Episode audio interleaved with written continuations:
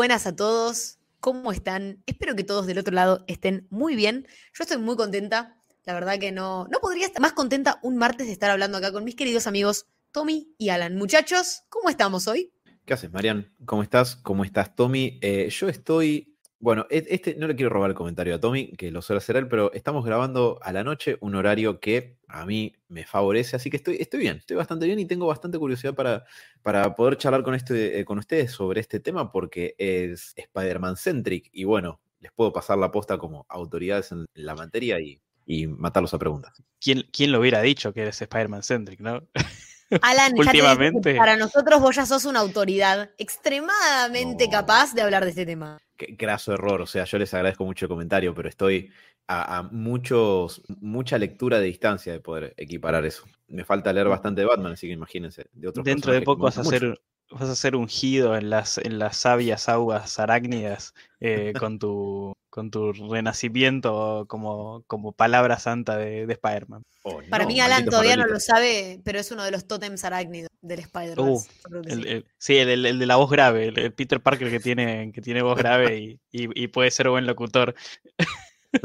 Igual, para, que dijiste lo de, lo de la hora, estamos ahí al, al borde. Estamos, eso es una hora que a vos te gusta, pero estamos ahí. Estamos cerca de mi horario predilecto, las 3 de la mañana. Sí, sí, se están acercando peligrosamente las 3 de la mañana de que quiere Mariana, que otra vez, eh, para los que están escuchando, nos tiró de, si quieren grabar el martes a las 3 de la mañana, yo no tengo problema. Y, fuera, de, fuera de contexto lo miro a Alan de rojo diciéndole, esta mujer está loca. Es que chicos, hablar de Spider-Man a las 3 de la mañana, ¿hay otro planazo? Tipo, para mí ese es el planazo. ¿Hay un mejor horario para hablar de Spider-Man que las 3 de la mañana de un día laboral? Hay un quote de una eh, escena de, Bob Esponja, la de ¿quién come una cangreburger a las 3 de la mañana? Y de repente pasa la cámara a Patricio, que tiene la alarma puesta y suena, y dice cielos, 3 de la mañana, y tipo saca una hamburguesa desde las sábanas y se las come. Bueno, yo con Spider-Man, me siento así. ¿Quién habla de Spider-Man a las 3 de la mañana? Juego es mi alarma para hablar de Spider-Man absolutamente. Tengo miedo que en algún momento llames, tipo, son las 3 de la mañana y ya me sale, Marian, ¿qué pasó? ¿Está, está, todo bien? ¿Está todo bien? Sí, sí, no, pero te quería quedar un, contar un tema que me había quedado en la cabeza y no, no me podía dormir sobre Spider-Man, obviamente. No, Marian, déjame dormir. Spider-Man 2, las caderas de Andrew Garfield, Pero vos sabías dónde tiene el, cierre Andrew Garfield en la película. ¿Puedo contar una pequeña infidencia barra pequeño chivo? Por favor. Bien, el otro día, Tommy, Marian estuvo en Héroes, donde eh, también yo resido ah, en, otro podcast, y le invitamos a hablar de Spider-Man porque era el 10 de agosto, cumpleaños de Peter Parker, hablar de la psicología del personaje y todo eso. Y yo cuento en joda durante la grabación de ese bloque. Eh, no, bueno, no saben, Marian está como en esta de, hacer de un, un, running gag siempre terminar cualquier grabación hablando de Amazing Spider-Man 2. Pasan dos horas de ese comentario. Termina la columna, que me gustó mucho cómo la sacó Marian, por cierto termina la columna y Marian dice, por cierto, vean Amazing Spider-Man 2. ¡Pum! Mic drop. Así terminó. se, está expandiendo. siento que todo tiene que terminar. Aunque el, siguiente programa hablemos de Dark Knight, yo siento que de alguna manera yo voy a terminar hablando de Amazing Spider-Man 2, además. Un día tendríamos que hacer la prueba y hablar de algo que sea absolutamente imposible. Tipo, no sé, la economía del gobierno de Dualde. Tipo, con algo así. Y, y que sea imposible que diga no, porque es similar esto, bueno, va a pasar y, lo, va a encontrar la manera de llegar Solo les digo, pruébenme. El gobierno de, el gobierno de Dualde, Tommy, transcurrió durante el 2002, año donde salió la primera Spider-Man de San Raimi, que si podemos comparar su traje con el de Amazing Spider-Man 2, ahí está, listo, ya está hecha la conexión. Em, Gracias, Alan. No, de nada, por favor. Eh, o sea, esto, si lo hice yo, imagínate Marian lo que puede llegar a ser. Eh, tiene, no, sabemos, pero atrás tiene un gráfico con los presidentes y expresidentes y sus Spider-Man favoritos. Pero no de películas, los de los cómics. me, gusta. Yo voy a decir que en TikTok está dando vueltas que el Spider-Man de Andrew Garfield es de San Lorenzo. Ya sé que lo dije en otro programa, pero lo quería volver a traer. Como que dijeron, bueno, ¿de quiénes serían hinchas los Spider-Mans? Toby de Boca, eh, Tom de River y Andrew de San Lorenzo. Nada, lo digo, lo dejo ahí porque Andrew claramente es de San Lorenzo. Es tu headcanon, me gusta. Banco. Así es. Así. Pero hoy no nos estamos reuniendo para hablar de Andrew Garfield, lastimosamente por mí. Nos estamos reuniendo gente para hablar de Spider-Man Lotus. Spider-Man Lotus, para el que no lo sabe, es un fan film de Spider-Man, probablemente eh, uno de los fanfilms en la actualidad más conocidos, más polémicos y más, eh, sí, más, más, más conocidos, más caros por lo menos. De lo que sé, creo que es el fanfilm que más ha recaudado dinero, porque en Estados Unidos se usa mucho esto de recaudar plata a partir de donaciones para realizar proyectos audiovisuales. Mucha gente que estudia cine eh, hace eso. Y bueno, el, director de la película es un, chico que entiendo que no sé si ya se habrá recibido o por lo menos estudia cine, que se llama Gavin J. Knopf. En inglés sería Gavin J. Knopf. Y así él, eh, digamos, se autodefine. Gavin J. Knopf es su, su nombre artístico y su nombre supongo que real, eh, y hace más o menos dos o tres años que está, eh, sí, como construyendo esta película de Spider-Man, que un poco él siempre ha dicho que, viene en respuesta a su disconformidad con el Spider-Man del MCU.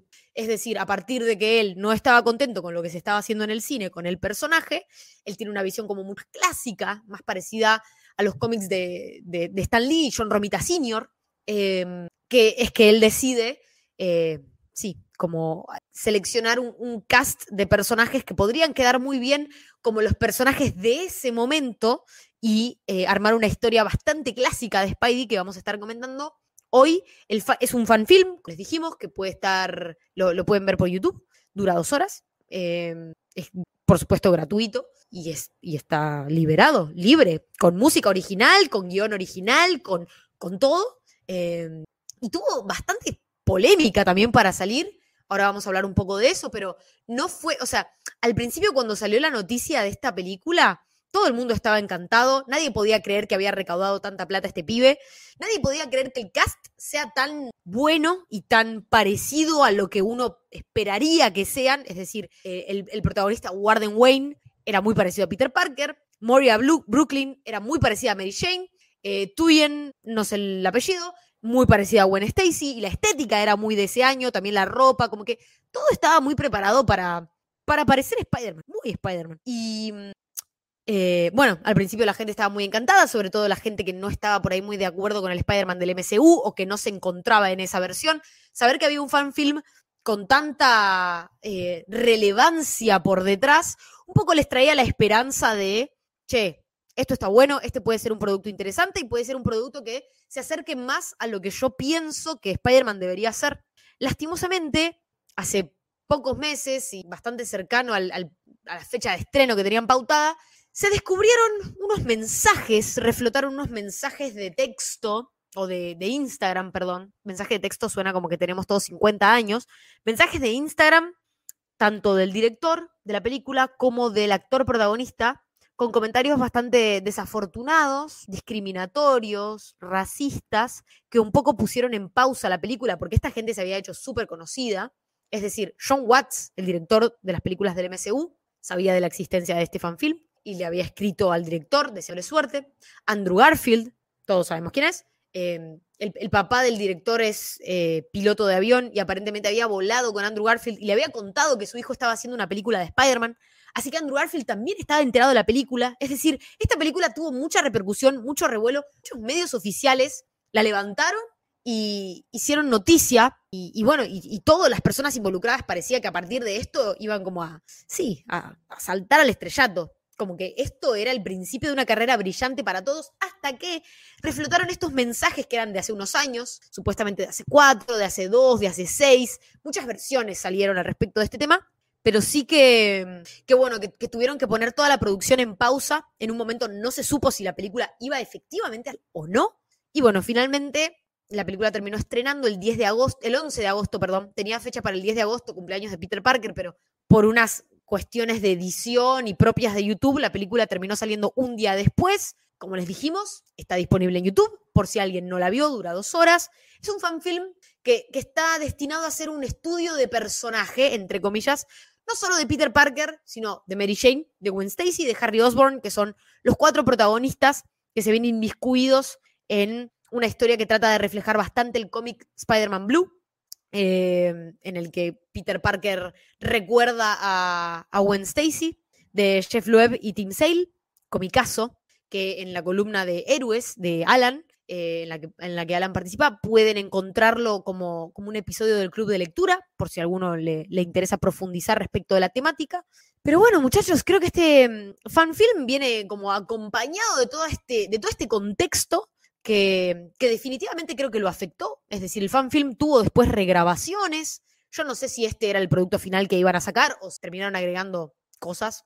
Pero no sé qué, mm, si ustedes sabían sobre esto, si ustedes vieron el fanfilm como con todo este bagaje, o si fueron como medio limpios a decir, bueno, es una historia más de Spider-Man, vamos a ver qué onda. Y si piensan que este bagaje puede afectar a cómo uno ve la historia o no. Sabes que em, a mí mi- yo, estaba enterado del proyecto, todo, porque me acuerdo que en el 2022, el año pasado, principios del año pasado, sacaron el primer tráiler donde eh, ya se hablaba del revuelo que estaba causando con un, con un Patreon, creo que era, donde, donde todos aportaban para, para, para poder hacer la película, que había recaudado como 100 mil dólares, un- una bestialidad, eh, en base a cosas que, contaba el director y el escritor de lo que quería hacer, de cómo, cómo veía la historia y, y, y cuál era la estética que pensaba. Entonces muchas, muchas personas fueron aportando para que se realizara la película. Em, y, como es entonces con el, primer tráiler, que, fue sorprendente, eh, también está en YouTube para verlo, el, el tráiler que sacaron, eh, claramente acostumbrados a los fanfilms eh, súper caseros y, y con una producción eh, súper escueta eh, en cualquier punto de vista, desde efectos especiales a, a cámaras, a actores. Em, esto para, para hacer de cuatro o cinco pibes que, tienen su, idea y su equipo de producción mínimo, porque no, son, ellos, y, que estaban, en el momento en que anu- anunciaron, estaban eh, todavía estudiando la, carrera de cinematografía, entonces eh, no, eran cinco productores grosos que se juntan para hacer. Y, el, look que se veía en el, en el tráiler era fantástico, en el tráiler, en la estética, los efectos, em, estaba muy bien. Entonces ahí fue cuando eh, lo encontré dentro del radar y llegó a Sperman Lotus. Em, y después vino la polémica, que ahí fue donde reflotó de, ah, sí, tipo, me acordé de, ah, esto todavía existía, todavía no había salido. Em, y me llegó más, más por la polémica que, que, que por la finalización del proyecto. Eh, creo que eso fue más lo que, lo que, lo que me llegó. Yo lo que puedo decir al respecto es que a los relativos pocos meses de, conocer a, Mariana aquí presente y entablar una entrañable amistad con ella, por ahí un día me dice, ¿viste el quilombo que se armó con Spider-Man Lotus? Y mi respuesta fue, ¿qué es Spider-Man Lotus? Eh, y ahí, ahí me enteré. Eh, me enteré un poco, o sea, en, la cresta del, quilombo que, había saltado. Me dio mucha pena, la verdad, cuando empecé a ver la película que en ese momento parecía que no iba a ser, porque para hacer un fan film, y creo que hay todo un tema que puede ser interesante, obviamente uno lo dice como consumidor, eh, de, mi lado, yo no estudié cine, yo no sé cine, yo ni no puedo sacar una foto decente, así que muchos menos podría decirte cómo hacer un fan film decente, pero me parece que, es interesante ver como el espacio que, quizás es algo que podamos charlar un poquito, que ocupan los fan film como parte del fandom y de lo que hace a todo este tipo de cuestiones que nos gustan y todo eso. Eh, y me dio mucha pena ver que lo que parecía ser un fanfilm impresionante se iba a tirar por la borda y no se iba a poder llevar adelante. Especialmente porque me daba esta vibra, y todo esto lo estoy comentando bien en contexto, ¿no? Yo era un paracaidista de Spider-Man Lotus prácticamente en ese momento. eh, me daba esta vibra como de que la gente que lo venía eh, bancando, no solamente quienes lo habían aportado económicamente en, en la plataforma que fuera, sino como todos los comentarios que uno veía en los trailers y todo, tenía este halo como de el triunfo de la visión de los fans, como que este es el verdadero X, en este caso Spider-Man, ¿no? Como si vos se lo dejás a los fans y le, le dieras suficiente guita a los fans, ellos sí te van a hacer la versión correcta de un personaje que los estudios pifian, porque esto, porque lo otro, etc. me gusta mucho que haya llegado a poder verse el producto final, la verdad creo que eso me parece. Es, a pesar del quilombo que se armó en el medio, con, con el hecho de que, de, de todos eh, los problemas que tuvo, me parece que el, mejor destino posible para esto era poder llegar a verlo y, y, juzgarlo por sus méritos, iba a decir, no digo juzgarlo en el sentido de emitir un juicio de valor, sino que ver la película por lo que es. Eh, pero para contestar tu pregunta, Marian, a mí un poco lo que me pasó es que no podía evitar que cada tanto se me cruzara por la cabeza el pensamiento, que me pasa con películas grandes de estudio también, ¿eh? cuando vos sabés que tuvo una producción problemática de fondo, y un poco tenés como esa cuestión dando vueltas en la cabeza de si capaz que esto era la visión original, que qué pasó en el medio, si habrá habido que modificar algo por, por los problemas que hubo, etcétera. Eh, me pasó viendo Flash, poco también, por ejemplo, sabiendo que tuvo una producción compleja, eh, digamos, y, y, bastante problemática. Pero me pasó eso, o sea, hice el esfuerzo de, de verla por lo que es eh, y un poquito eso me interfería, no tanto como para no disfrutar la película, sinceramente. Sabes que eh, ahora que, que, vos contabas esto, a, a, mí cuando la vi casi que ni le di bola ni a la ni a la no se me cruzó nunca ni la polémica ni los problemas de producción. Yo me senté y dije, bueno, vamos a ver esto. Lo que sí se me cruzó en la cabeza en un momento eh, este eh, Gavin, el, director y el creador y eh, escritor, era, bastante vocal con su, con su posición frente al, al, MCU en general y a, otras adaptaciones. y él como que, yo lo tomé como que venía a ser el, paragón de los fans y, el, que venía a representar a los, fans y decir, bueno muchachos, déjenme que yo les muestro cómo se hace. Y mm, entonces yo estaba con esa imagen en él y, no podía e, e, evitar decir, bueno, medio como que reniega un poco de las adaptaciones, de las adaptaciones y, y, de, y del, del, MCU. Y, y, hace un poco me, medio como que lo mismo eh, entre homenajes y referencias y, hay un montón de cosas que las veía y digo, ah, pero usó esto y dice que, que no estaba bueno. Eh, me molestaba más eso, entre comillas, que, que la parte de la polémica, que la verdad no le, no, no le di mucha pelota durante, cuando, cuando estaba viendo la, la, película. La verdad que ya quisiera que salgamos del tema de la polémica porque siento que ya se habló mucho en redes sociales y la verdad que no va al caso. Quiero hablar de esto como producto de Spider-Man y no como todo lo que tuvo. Creo que todo lo que tuvo da como para hacer sí, tres, cuatro programas al respecto, porque fue mucho. Y además muchas cosas que no se saben, que supuestamente, que se dijo, supuestamente hay capturas de pantalla, hay capturas de pantalla que son posta, otras que son trucadas. Después sale un nene a decir que él en realidad había expuesto toda la cuestión, porque en realidad Spider-Man Lotus era como su idea y como que Gavin se la robó. Y, y son todos dimes y diretes que nunca vamos a saber y que nunca nos vamos a enterar y que solamente la gente involucrada sabrá. Pero sí me parece muy interesante esto que dijo Tommy, porque a mí me pasó un poco lo mismo. Yo, eh, a mí, Spider-Man Lotus no me disgustó.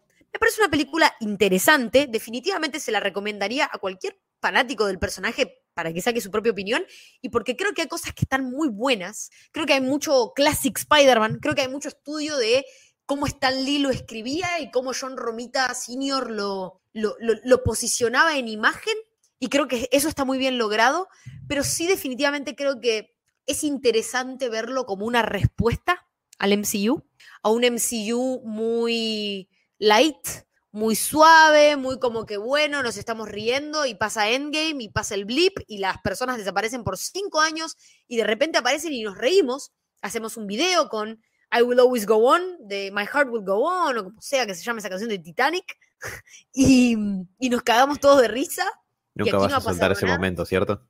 Es que ese momento para mí es uno de los peores momentos del MCU. Pero siento que Spider-Man Lotus está un poco construido en respuesta y te quieren mostrar un Peter Parker que al duelar está extremadamente iracundo, que es extremadamente introvertido, que es muy serio, muy macho, muy... Y creo que es un poco en respuesta al MCU. Porque si bien no me disgustan algunas elecciones en cuanto a presentación de personaje, creo que algunas se van un poco de mambo, que, que es un Spider-Man que está demasiado como, eh, sí, como estancado en una postura...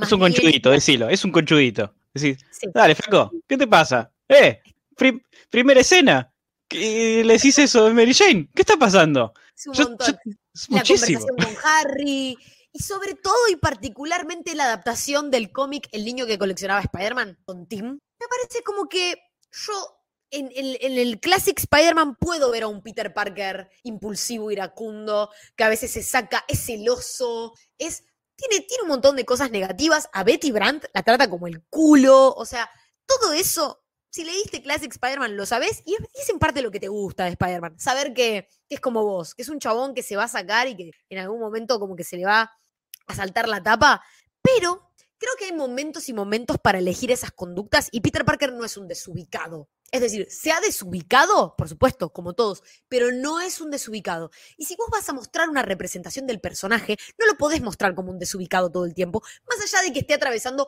uno de los duelos más difíciles de su vida. Peter Parker en esta película es un desubicado todo el tiempo.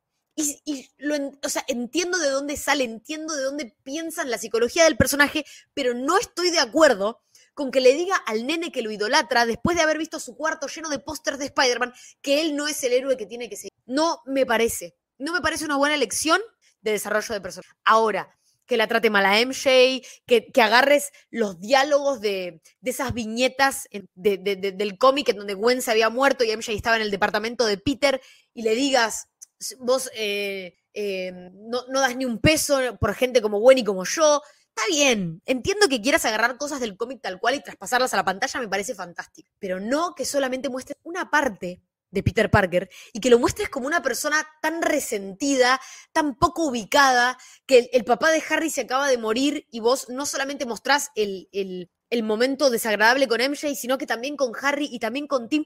A mí me pasa que en esta película Peter Parker es desagradable. Y es una fiaca verlo así. Porque Peter Parker puede ser desagradable, pero no es desagradable. O sea, una cosa es poder serlo y otra cosa es serlo, me parece a mí. No sé ustedes cómo lo vieron eso. Eh, para, para los que no, no, no, no vieron la película, eh, es, buen momento para que vayan a verla y, y vuelvan, o escúchennos a nosotros y después la vean. Em, hay, hay ciertos cómics como núcleo dentro de, de- de la película, que tengo un problema con llamar la película, porque cuando dijiste que es un, un ¿cómo dijiste, Marian? Que era un, un estudio de personaje, eh, creo que va más por el lado de eso, porque eh, no, es- no está, no está armada como una película, no hay un principio, nudo y desenlace eh, clásico, los tiempos son bastante distintos, hay, hay escenas que, que están como muy detrás de la otra en este tono dramático que quiere poner la película bastante, bastante oscuro y triste y lúgubre por la situación en la que están contando. Em, y la película tiene estos, estos como los, los, los cómics que nuclean la historia. eh, nombramos a, eh, obviamente, Spider-Man Blue, eh, los Amazing Spider-Man 121 y 122 con la muerte de Gwen y el post muerte de Gwen con, contra el Green, Goblin. Em, hay un montón de, de- referencias y de diálogos calcadísimos. Eh, la parte de, Harry con, con las drogas y obvio la historia del chico que coleccionaba cosas de Spider-Man. Y me da la sensación de, de- de esto que, que- que decís vos de eh, casi eh, del Snyderverso, mira lo que digo para, para, para meterlo Alan. Eh, es muy de, este extremo, sí. no soy tan fácil de provocar. A ver, lo- lo- por momentos, sobre todo en el principio, donde, donde ni, ni siquiera hay que decir el primer acto, sino la- la- casi la primera hora, es muy heavy. Te digo, mirá que, que yo te diga que en un momento me aburrí en una película de Spider-Man es, es mucho, es mucho. Eh, pero por momentos era como, bueno, tiene un, tiene un principio muy bueno, un arranque muy bueno, con una escena de acción, con, con uno- unos buenos efectos. eh, Está, está, está bien esa parte para, para hacer un fanfilm, pero después se empantana mucho la, historia con todo este, este trauma de, de- de Peter, con, con este drama, con, eh, con conversaciones muy, muy dramáticas entre los personajes principales, entre Harry y Harry que está atravesando la muerte del padre, eh, Peter atravesando la muerte de la, de, la, de la novia a causa del padre de Harry. Eh, Mary Jane que está ahí en el medio haciendo cosas que puteamos a Mary Jane porque puteamos a Mary Jane, porque es el momento de putear a Mary Jane. Eh, pero lo que, lo que más me, me da cosa es que todas estas cosas pasan fuera de cámara. Entonces, en ningún momento, o sea, si vos no sabés que Mary Jane es la fiestera, eh, en ningún momento vos vas a decir, ah, Mary Jane no le importa nada todo eso. Entonces, eh, creo que está tan metida en la cabeza del fan y de lo que el fan sabe y lo que el fan asume, que en ningún momento se, se toma el tiempo de contarte y de mostrarte estas cosas, que son claves para que vos, ent- vos entiendas la, el, eh, cómo se relacionan estas cuatro personas. Eh, la amistad de, de Harry y de Peter se- se- es clave y, y hay encontronazos y hay discusiones, pero vos no, no- no estás, eh, no estás del lado de ninguno porque vos nunca lo viste. Son cosas que te dicen que son y no te muestran que son. Em, creo que ahí está el pifi más grande de la película, además de que para mi gusto es, es bastante, bastante pesada, muy pesada, tiene estos temas que dice Mayan que son muy heavy, eh, donde, donde el Peter Parker es un, Peter Parker muy, muy atípico, em, cuando, cuando tiene el traje puesto, que es muy poco, por, por obvias razones, ¿no? Porque tampoco me quiero olvidar de que al ser un, un fanfilm, eh, sobre todo de Spider-Man, que debe ser uno de los personajes más difíciles de hacer por lo que requiere, o sea, no es, eh, no es Batman que le pones un tipo un traje negro y haces una buena pelea y algo así y zafa. no hace falta que lo muestres a Batman volando por los, por los cielos de, Gotham, planeando con las alas o con el, el batiavión. Eh, pero con Spider-Man el, tema del balanceo y de cómo se mueve y todo requiere mucho de, o de efectos o de una buena idea de producción. Entonces, eh, centrarla... que las escenas que mostraron, por lo menos de Spider-Man balanceándose, son muy buenas. O sea, para hacer un fanfilm, para mí están muy bien logradas. Sí, se nota muchísimo el trabajo de... Ahora, hay como un antes y un después en efectos especiales de, la democratización de que todos con una computadora más o menos normal pueden con tiempo y, dedicación hacer buenos efectos especiales y, un buen equipo. Se nota que pusieron mucha guita invertida de, esto del Patreon para eso, porque las, escenas, eh, las que se tienen que ver bien, se ven bien y se nota cuáles son las escenas polenta.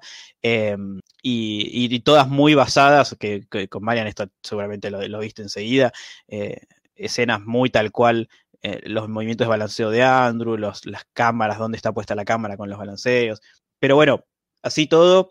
Eh, que son muy parecidos, tanto a las de Raimi como a las de Andrew. O sea, se nota que la música en algunos momentos, tipo, por ejemplo, en la escena del cine, en donde, en donde Peter le pide a Harry que vaya a buscar a Gwen, hay como una musiquita light que un poco desentona con el, el tono sesentero, setentero que tiene la película que para mí está muy calcado a la típica musiquita que le ponen a Tom Holland, como esa música como medio distendida, como que siento que mama mucho de todas las eh, películas o todas las franquicias que se han hecho de Spider-Man, además de los cómics, es como que quisieron homenajear a, sí, a, todas las franquicias del personaje.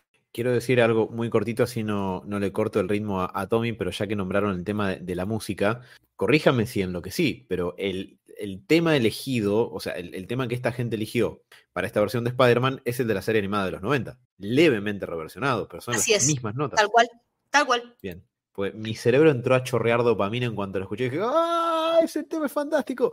Eh, me, me, muy bien.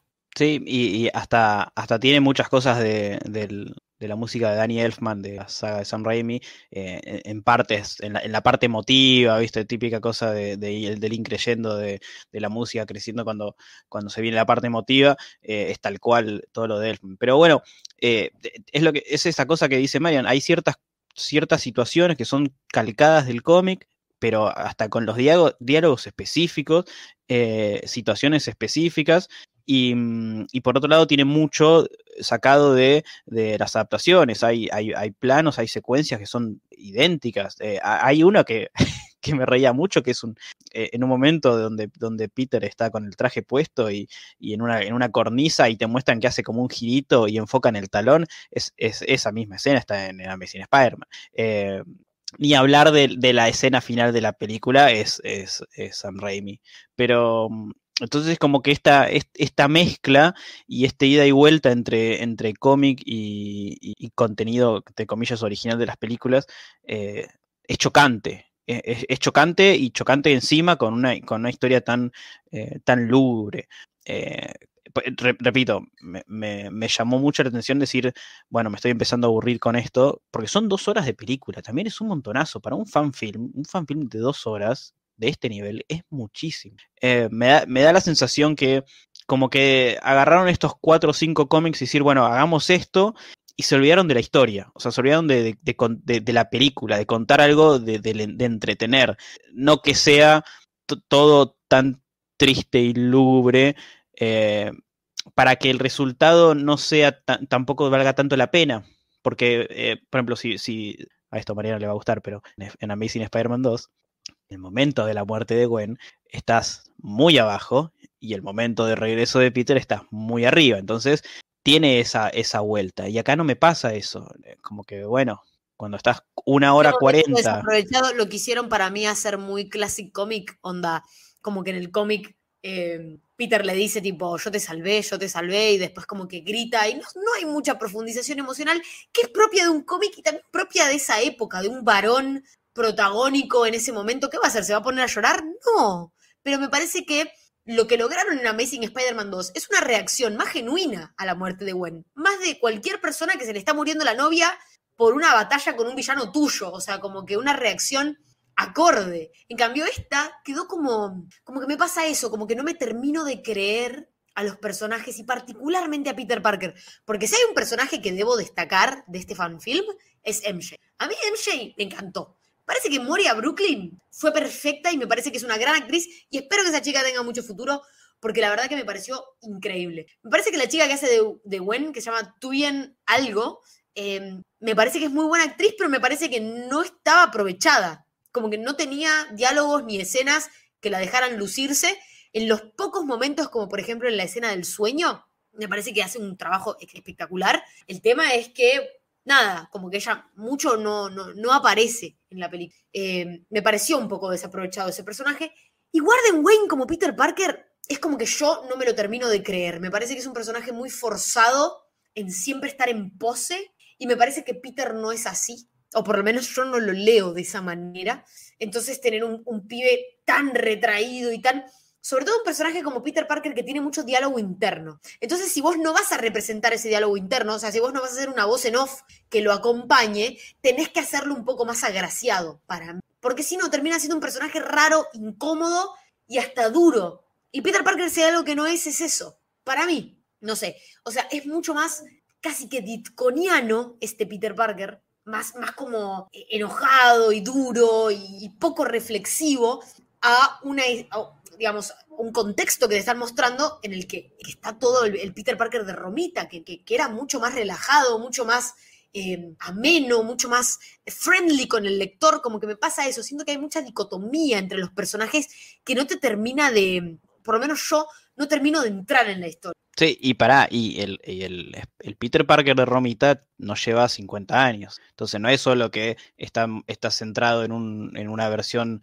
eh, específica del personaje y tiene más cosas de disco, sino que incluso tiene 50 años de lo nuestro. Entonces la película no es una película de época, no, no, estamos en los 60, eh, es, es, todo moderno. Entonces, eh, para nosotros esa cosa, en vez de, acercarnos, hace todo lo contrario. Siento que nos aleja cuando nosotros, eh, nuestra idea del, héroe es, es, más de vulnerabilidad, es más de humanidad, es más de, verlo parecido a nosotros y decir, ah, bueno, eh, está, actuando como yo actuaría en esa situación. Eh, no, es esta cosa em, super macha de, de, no, bueno, pero mira cómo, mira cómo aguanta. Eh, no, justamente es todo lo contrario. Entonces hasta nos, llega menos por eso. Quiero, quiero saber qué, piensa Alan, porque está, está, lo estamos eh, agobiando entre los dos y Alan no pudo decir si le gustó la película, no dijo nada Alan todavía. Eh, por favor, no, no me agobia. Em, yo un poco estaba como disfrutando del ping pong de opiniones spidermanescas. Eh, mi opinión es que, bueno, claramente falta Batman en esta película, o sea, al, no estar Batman es, lógico que la película sufre por eso y es todo lo que tengo para aportar al día de hoy. Bueno, pará, pero el personaje, el actor principal se llama Warden Wayne. No podés nunca, no podés nunca hacer una película de Spider-Man y que el actor principal se llama Warden Wayne. Primero, tiene dos W, buenísimo, pero es Wayne el apellido. Ese pibe tiene que ser Batman. Warden Wayne es un nombre que hubiera elegido Stan Lee para algún personaje, ¿o no? Sí, sí, sí. Contra, por la, doble, por la doble consonante como Peter Parker, ¿sí? Matt Murdock, Bruce Banner. Sí, sí, sí, Reed Richards, exactamente. Finn, Fan, Fum. Bueno, hay varios, podríamos estar un rato. Eh, pero sí, yo venía pensando una serie de, cuestiones porque hay algunos disparadores muy interesantes que, que, ustedes estaban comentando. Uno de ellos se los quisiera preguntar ahora, después de comentarles brevemente qué me pareció. Y hoy intercambiaba un par de mensajes con, con Marian respecto de que yo lo veo como en dos categorías a esto. Si vos me, decís, esto es un fanfilm y tengo como que apreciarlo como tal, me parece impresionante. Creo que los valores de producción que hay puestos en pantalla, la forma en la que se ve el traje, la forma en la que están filmadas un montón de secuencias, la forma en la que, ah, y se nota que hay algunas secuencias en particular que claramente recibieron una buena parte del presupuesto por cómo se ven visualmente, todas secuencias de Spider-Man con el traje, por eh, algunas, bueno, las secuencias de acción, las de balanceo, y hay una particularmente bajo la lluvia en el puente de Brooklyn, donde no está pasando nada, pero se ve impresionante, y la manera en la que se ve es superlativamente superior al resto de la película. Eh, y creo que no se puede creer, porque en, materia de lo que decías recién, Tommy, una arista que voy a abrir en algún momento, es que yo nunca estuve particularmente muy interesado en los fan, fan, films, eh, fan films en general, pero me he cruzado con muchos, obviamente muchos de ellos de Batman. Y me, hicieron apreciar, eh, viéndolos con los años, desde el, el primero que vi fue en el 2004. Breve recapitulación. En el 2004 salió un fanfilm de Batman que se llama Batman Dead End, eh, donde Batman pelea contra el Joker y después contra Aliens y Predators, que son un crossover que ocurrió en los cómics entre DC y Dark. En ese momento, 2004, pre-Batman Begins, eh, con estética muy, eh, muy similar al cómic, la verdad muy fiel, mucha gente en esos tempranos foros de internet decía, tendría que ser así, porque Hollywood hace estas mierdas, bla, bla, bla, el Batman que viene parece que tiene un traje que es una armadura, etcétera, se tendría que ver así, etcétera. Y bueno, la cuestión es que mm, de ahí en adelante, si bien ese fanfilm era un esfuerzo elogiable, eh, las capacidades técnicas de lo que se podía hacer en un fanfilm, desde el 2004, estamos hablando de casi 20 años, han progresado mucho. Y un poco los vi pasar en tiempo real. Y así todo, Spider-Man Lotus se ve impresionantemente bien. Para mí, que no soy experto en la materia de fanfilms ni de nada. Porque eh, ahora lo, lo tengo, tengo de fondo la película mientras estamos hablando. eh, me estoy acordando que está la secuencia donde Peter recapitula su origen. eh, primero eh, en la lucha libre, aprovechando la personalidad de Spider-Man para ganar guita en la lucha libre. Y se tomaron la molestia de hacer un traje más rústico que el que Spider-Man usa en el resto de la película, que es claramente el diseño de Ditko, por el dibujo de los lentes y de las telarañas. Con las webwings. Exactamente, con las, las alitas de telaraña en, en los, los costados. Entonces, como fanfilm, la verdad me, me parece impresionante por, por un montón de cuestiones. Tiene música original también. eh, se nota que hay, hay mucho laburo y hay mucho empeño puesto. Después, como producto de Spider-Man, me pasó un poco lo mismo que está comentando Tommy. Le, veo muchas de, las mismas dificultades, digamos. Bueno, y también lo que comentabas vos, Marian, que Peter Parker no es un personaje, y, y voy, con, voy a algo con esto que, que voy a comentar ahora. Peter Parker no es un personaje del todo agradable, que es raro, porque si hay algo que Peter Parker tiene la verosimilitud para verlo pasar por muchos estados emocionales, como pasa en todos los cómics, pasa en el videojuego de PlayStation 4, pasa en todas sus adaptaciones cinematográficas. Eh, puede ser un tipo que le está pasando muy mal y que tiene emociones que, lo conflictúan un montón, y también puede ser el tipo que en la secuencia que sigue está gastando a Rhino y, y haciendo chistes mientras detiene a, a, los malhechores. Me parece que esta versión de Spider-Man queda, o sea, nunca tiene un contrapunto a eso. Esta versión de Peter Parker nunca tiene un contrapunto a eso, entonces queda muy, muy espesa emocionalmente. Me dio la sensación que si uno se sienta a ver una película, como decía Tommy, tiene una cuestión rara de pacing, porque la película arranca recreando Spider-Man Blue, termina recreando Spider-Man Blue también con esta cuestión de que Peter Parker le está grabando una nota a Gwen Stacy como recordando su fallecimiento, pero en el medio, la parte del medio, que es bastante amplia, no conecta tanto con eso. Entonces es como que ese, eh, ese marco narrativo, digamos, el, ese, el framing device de Peter grabándole una nota buena, se pierde bastante en el medio. Eh, hay muchas escenas dramáticas entre personajes que me parece que están buenas. Creo que, o sea, yo no, no pediría que no estén, pero no sé si en ese orden ayudan al pacing de la película, de, se vuelve pesada y, y espesa de ver. Eh, y eso, o sea, especialmente en esta cuestión en, relación de la caracterización de Spider-Man, hay una pregunta que les quería hacer a ustedes dos, y es la siguiente. Vamos a suponer que llegue un alienígena a la Tierra que dice, che, todo bien, llevamos muchos años de, estudiarlo, viste que el FBI nos doxió hace poco, dijo que somos reales, ah, jaja, que joda, y el alien dice, me dijeron que hay algo que, acá en, la Tierra que existe que se llama Spider-Man, y yo nunca vi algo de Spider-Man. Y le muestran Spider-Man Lotus a ese alienígena. ¿Creen que puede comprender la totalidad de lo que está pasando o es necesario, o sea, Spider-Man Lotus solo funciona si sabes a qué historias está referenciando y en cuáles se está basando? Eh, si el alienígena ve Spider-Man Lotus, dice, ah, bueno, gracias, eh. eh sí, ahora, ahora vuelo, ahora vuelo. Se vuelve a la nave, se vuelve a la madre nodriza y dice, hagámoslo mierda tira el rayo láser y termina el planeta, eh, no sirve para nada. No, no, no.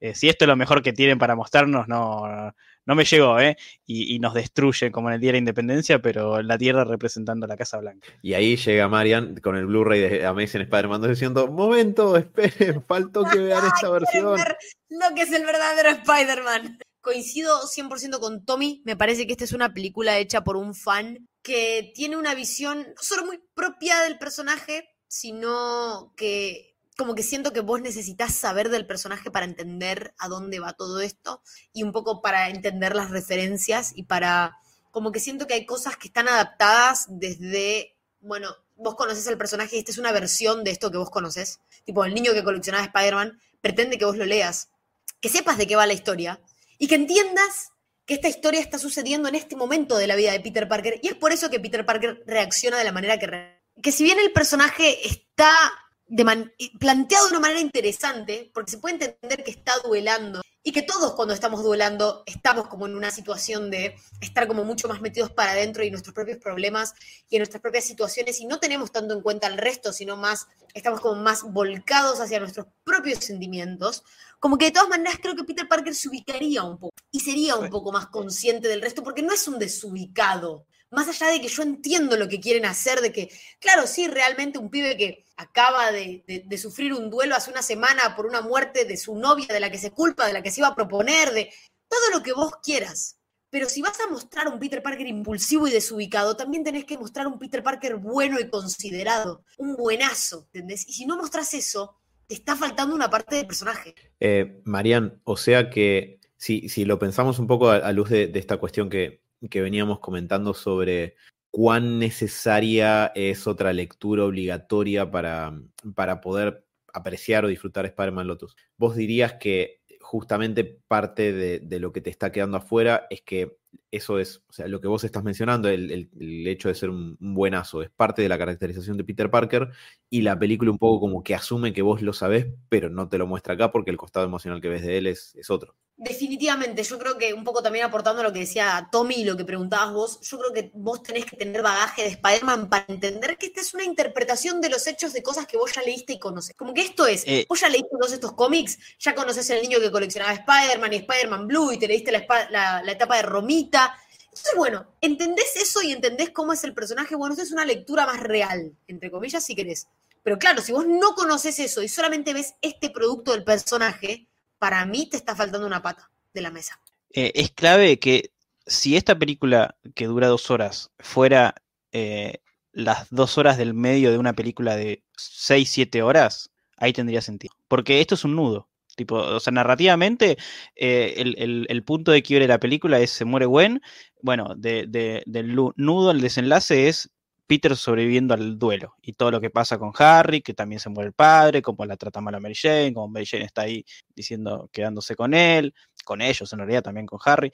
Em, pero te falta el principio y te falta el desenlace, te falta cómo es que cómo el Peter, el mejor Peter del mundo, el, Peter feliz de la vida, que estaba con Gwen, que sus preocupaciones eran, eran la tía May y, el estudio y los, y los, enemigos, pero que su, relación amorosa estaba eh, asentada con, con Gwen. En el, momento donde acá en la película te, muestran que le quiere proponer matrimonio, eh, es, un, es un desenlace de, su relación con Gwen, pero no nunca lo vimos eso. Eh, y, nos falta también el final entonces. Entonces es, es muy complicado cuando usaste dos horas de tu película para hablar solo sobre el duelo y también metes el tema del niño que colecciona cosas de Spider-Man en el medio, que para mí no termina quedando, no termina quedando muy bien.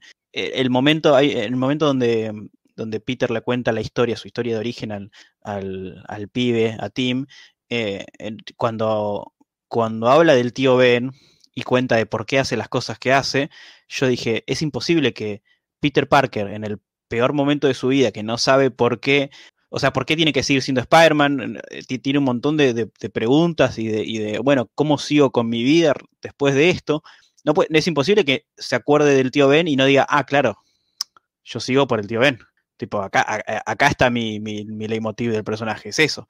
Em, entonces, como que, como que no termina eh, de, cerrarme como estar armada la película. Entonces, si no, vos no llenás los vacíos con tu conocimiento previo, eh, y así todo, así todo. Yo llenando esos vacíos no la terminé de disfrutar tanto como sé que, como sé que debería. Si la película hubiera sido, eh, si vos me decís, no, te a una película de Spider donde te cuenta eh, qué pasa entre que se muere Gwen y, y, se muere Norman, eh, y él con, con, referencias a Spider-Man Blue calcadas, con, con, el niño que coleccionaba Spider-Man, que es una de las historias clásicas de, de Spider-Man de siempre, no, te puede no gustar eso. Decís, ah, bueno, buenísimo. Y al final, como que, bueno, ya está, está. Le, resalto más lo técnico que el armado de la historia y el armado de los personajes, sobre todo de Peter. Bueno, yo ahí no podía evitar pensar eh, cuando les comentaba hoy que un poco se me cruzaba el pensamiento este de que hasta qué punto podrá haber habido alguna cuestión sobre la producción problemática que tuvo la película que haya interferido con eso, un, poco se me cruzaba en, esos momentos esa idea. Eh, a la mitad de la película donde se vuelve más cadenciosa, donde se vuelve más pesada, Y un poco obviamente, porque si tu cerebro se está volando un poco, es lógico que empieza a, a rascar de otro lado. Pero, pero un poco pensado ahí, porque digo, es, hasta ahora como venía bastante coherente la película, cuando arranca es como bastante firme, bastante sólida, arranca con esta cuestión de recrear Spider-Man Blue, con la narración de Peter, de la- las cosas que se arrepiente de no haber llegado a hacer con Gwen, de no haberle Con el cassette. Con el cassette también, tal cual Spider-Man Blue. Em, y después en un punto como que empieza a divagar y para cuando está adaptando la parte del niño que coleccionaba Spider-Man, si bien entiendo de qué va, eh, y, y ahora me gustaría comentarlo, em, también me, pasó que un poco entre eso y, entre cómo están intercaladas algunas escenas, me, pareció como que había algo, o sea, en, esa cuestión más cohesiva que venía planteando la película hasta ahora, que ahí en el medio como que se desarma y me parece que termina quedando esto que dice Tommy. Es todo un nudo, o sea, es todo un segundo acto y no terminas de, de ver mucho de esa resolución. Y la película presume, y creo que con razón igual, porque por otro lado estás viendo un fanfilm de Spider-Man, está bien, o sea, un poquito uno le puede dar la derecha, pero presume que necesariamente conoces esas historias. Es más, yo creo que si alguien vio solamente las adaptaciones live action de Spider-Man y nun- y nunca tocó un cómic, probablemente todo lo que tiene que ver con Tim lo desconcierta un poco, porque no conozca, o sea, este espectador hipotético que yo estoy planteando no conocería la historia de eh, el niño que coleccionaba Spider-Man. Y en relación a eso, yo lo que había interpretado es, arranca tipo Spider-Man Blue, duelo de Gwen, la pasó mal, etcétera, y eh, con la cuestión de, encontrar a, Tim, Spider-Man, digamos, como pasa al final de The Amazing Spider-Man 2 con Jorge, eh, Spider-Man recupera la, eh, o sea, recobra la inspiración a partir de que le recuerdan todas las cosas que hizo y después, bueno, tiene un cierre con esta cuestión de estar un, poco más avanzado en su duelo con, con la muerte de Gwen y poder seguir adelante. Ok, bien, ponele. Pero hubo algo que me pasó en el medio que hizo que, y no quita, esto que yo voy a decir no quita nada de las cosas buenas que dije, porque creo que esta película tiene unas cuantas, a pesar de algunas dificultades. Pero hubo algo que me pasó que es, va a sonar un poquito redundante, capaz que en relación a lo que decía Marian recién sobre la caracterización. Pero me sacó mucho de la película cuando Peter Parker, Spider-Man, le dice al niño con enfermedad terminal, no pibe, no, conmigo no. Y el nene, el nene le está diciendo, no, bueno, pero vos sos mi héroe, sos Spider-Man, mirá todas las cosas que hiciste, esto y lo otro. Y Spider-Man diciéndole, ¿no ves que soy un fraude o que, que- que no soy esa, no soy esa persona, no sos el héroe que, no soy el héroe que vos crees que soy, el que vos buscás? Y yo entiendo, eh, entiendo la intención atrás de que, entiendo la intención de que Peter está descorazonado porque se murió Gwen y todo lo que ya venimos diciendo. Pero, y, y entiendo que la cuestión es justamente que la madre de Jorge le diga, che, escúchame, campeón, el niño terminal, de nuevo, eh, te admira. El que ya leíste la carta y ya sabías que era terminal. Exacto, exactamente. eh, y la madre tiene que decir como, no entendés nada, acá lo que está pasando, de hecho creo que es muy literal que, dice, tipo, vos, no estás entendiendo. Eh, y bueno, eso lo hace recapacitar, volver a la habitación y habla con, con Tim y eso lo, lo permite, o sea, le permite a Peter empezar a reconectar con todas las cosas buenas que hizo la memoria biblia que, me- que tiene Tim sobre Spider-Man. Memorabilia un poco hace crossover con el mundo real, porque hay productos del mundo real ahí. Eh, y también cosas de, de ese mundo, ¿no? Del recortes del Daily Bugle y todo eso. Ok. Pero no, no puedo, o sea, eh, acepto que quizás Peter sea este, muy cabrón y, y se pelee con Harry y que todas esas cosas que, que no me gustan, pero entiendo que puedan llegar a estar. Pero donde le dice a Tim que no y tiene, el propio Tim lo tiene que hacer No recapacitar, no, es como que algo en, e- para mí, sé yo, yo no, me, no siento que sepa tanto de Spider-Man como para poder decir que está mal caracterizado, pero a mí me expulsa, o sea, me, sacó eso de, de- de la película, me sacó de poder empatizar con, con Peter Parker. ¿sabes cómo lo hubiera hecho? Hubiera agarrado esa historia del niño que coleccionaba Spider-Man y eso lo hubiese traído como al presente, si querés. Y hubiese dejado todo el resto en el pasado. Y hubiese dejado como un Peter Parker muy enojado, muy cabrón, muy, muy altanero, muy sobrado con Harry, con MJ no sé qué, como para mostrarte el peor momento de la vida de Peter. Y hubiese dejado la historia del niño que coleccionaba Spider-Man como para un, eh, bueno, y ahora estamos así. Como aprendimos de todas estas experiencias y de la muerte de Gwen, y ahora nos podemos posicionar en esta manera y mostrar un Peter Parker totalmente al contrario, o sea, un, un Spider-Man súper como heroico, esperanzador, eh, que, que, sí, que no teme demostrarse vulnerable con el nene terminal de cáncer, sino al contrario, que, se muestra como héroe, pero habiendo aprendido de todas esas experiencias, como que a mí me parece que faltó mucho eso, como que todo pasó en el presente y todo con un Peter Parker muy hecho mierda, y capaz hubiese estado bueno como mostrar una dicotomía, mostrar una diferencia entre el personaje de un momento y de otro, para que veas cómo avanza, cómo evoluciona. También lo puedes mostrar a la vez, ¿no? Puedes mostrar que Peter Parker puede tener un momento de debilidad y de, sí, de heroísmo y de esperanza aún en su dolor. Pero me parece que hubiese estado interesante como ver dos momentos del personaje, por lo menos un momento como anterior y un momento posterior, para mostrar cómo avanza, porque si no es como que es un, es un estancamiento constante en una postura que cansa, que es densa y que aburre y que no te remite al personaje al 100%. Porque si bien Peter Parker es todo esto, también es mucho más. Me parece que la película no muestra eso y eso es, ese es el gran problema, que no te muestra la parte como heroica. Es que encima no solo es tan, es tan, es tan larga la escena de Tim, o sea, pobre, perdón Tim, lo lamento por vos, pero es muy larga tu escena, flaco. Tipo, es tan larga que en un momento, cuando después de que Peter le cuenta su historia de origen, se funde en negro y, pasamos a, Harry y, Mary Jane en, otra escena súper dramática, Harry eh, pasado con, la, con, con, las drogas y también en el peor momento y Mary Jane ahí tratando de, sostenerlo y decirle, oh, bueno, es una cagada, ¿qué va, qué va a hacer? Y, es otra escena súper triste y, y súper eh, dura.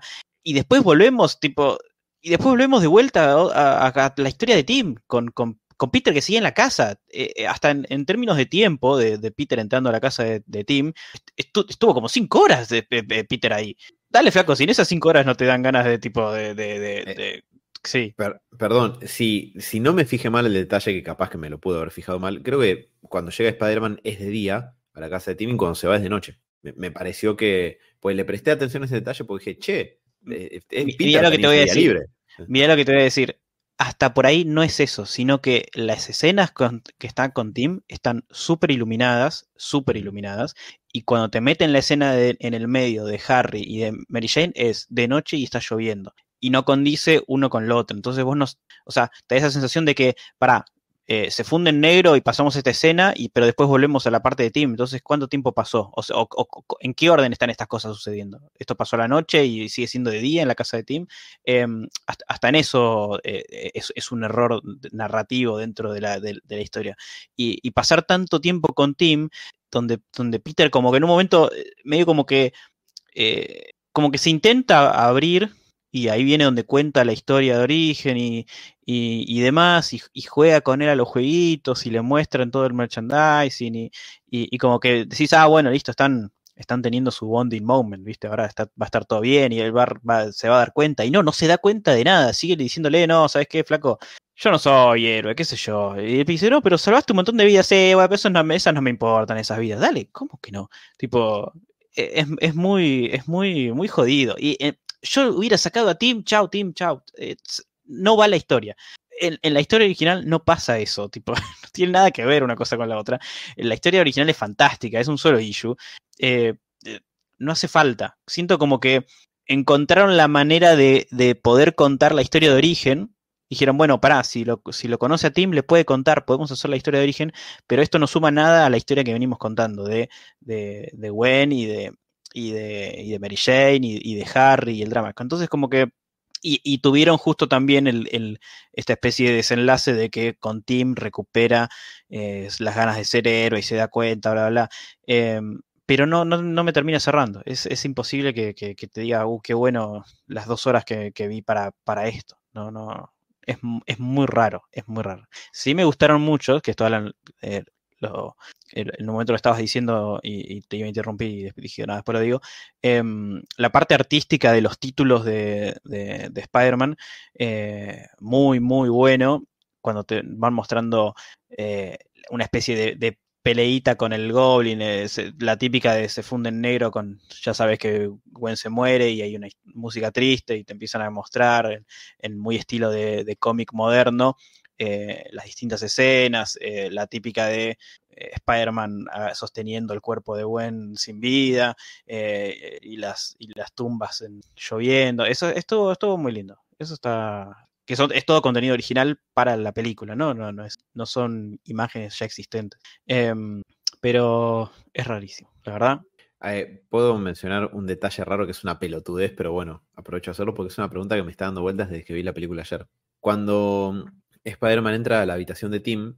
Tim está viendo la serie animada de Spider-Man Spider del 67, ¿no? la- de donde han salido varios memes. Sí, ¿No? sí, sí, la, primera, casi. Bien. Ahora, ponele que está viendo algún capítulo de eso. Aparece Peter, o sea, es la misma serie, Sí, porque si es la misma serie, entonces es una biografía de Spider-Man, de la Spider-Man que tiene al lado.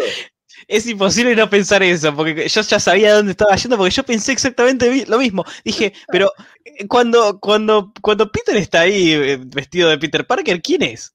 Tipo, es muy gracioso, porque está tal cual, está, está Jameson. Bueno, hasta hay otra cosa. Cuando, cuando Peter se saca la máscara, no te spoiler, eh, Peter Parker le cuenta a Tim que él es Peter Parker y se saca la máscara.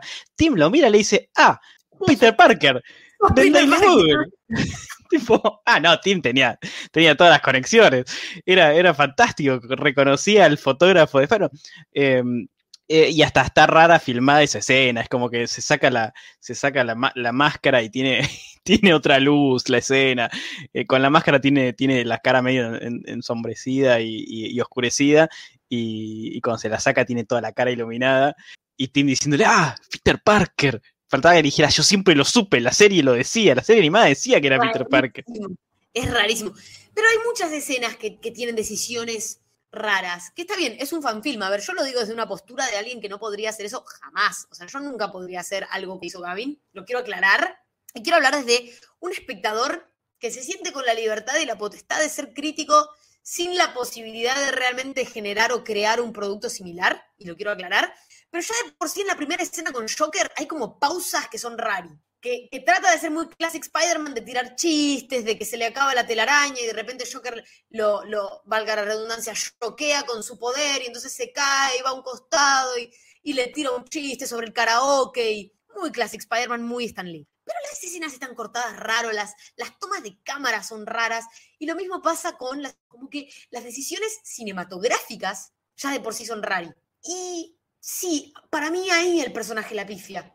Porque yo puedo entender que quieras copiar de los cómics algunas escenas, algunos conflictos con Harry, con MJ y que quieras mostrar un personaje totalmente devastado por lo que le pasó con Gwen. Y porque es una, un poco una historia de un grupo de amigos y de cómo ese grupo de amigos puede volver a funcionar posterior a la muerte de una de las patas de la mesa, ¿no? Pero que lo muestres tan, tan indiferente con el nene que lo idolatra y que el nene sea el que le tiene que dar esperanza, sumado a todas las otras cosas poco esperanzadoras que estás mostrando, no termina siendo una historia de un Spider-Man que vos decís, ese es mi héroe, al contrario. Y si bien yo entiendo que un poco quieras mostrar esto de la humanidad del héroe y de que sí, que es un héroe que, a veces necesita que la gente sea el que lo levante porque él no puede con su propia humanidad, en ningún momento mostrás el heroísmo. En ningún momento, o sea, el heroísmo de Peter no solamente es perderse una reunión con amigos y mirar a MJ al final a través del, vidrio y que ella lo vea y que él no pueda ir a la despedida de Flash porque se tiene que ir corriendo a otro lado.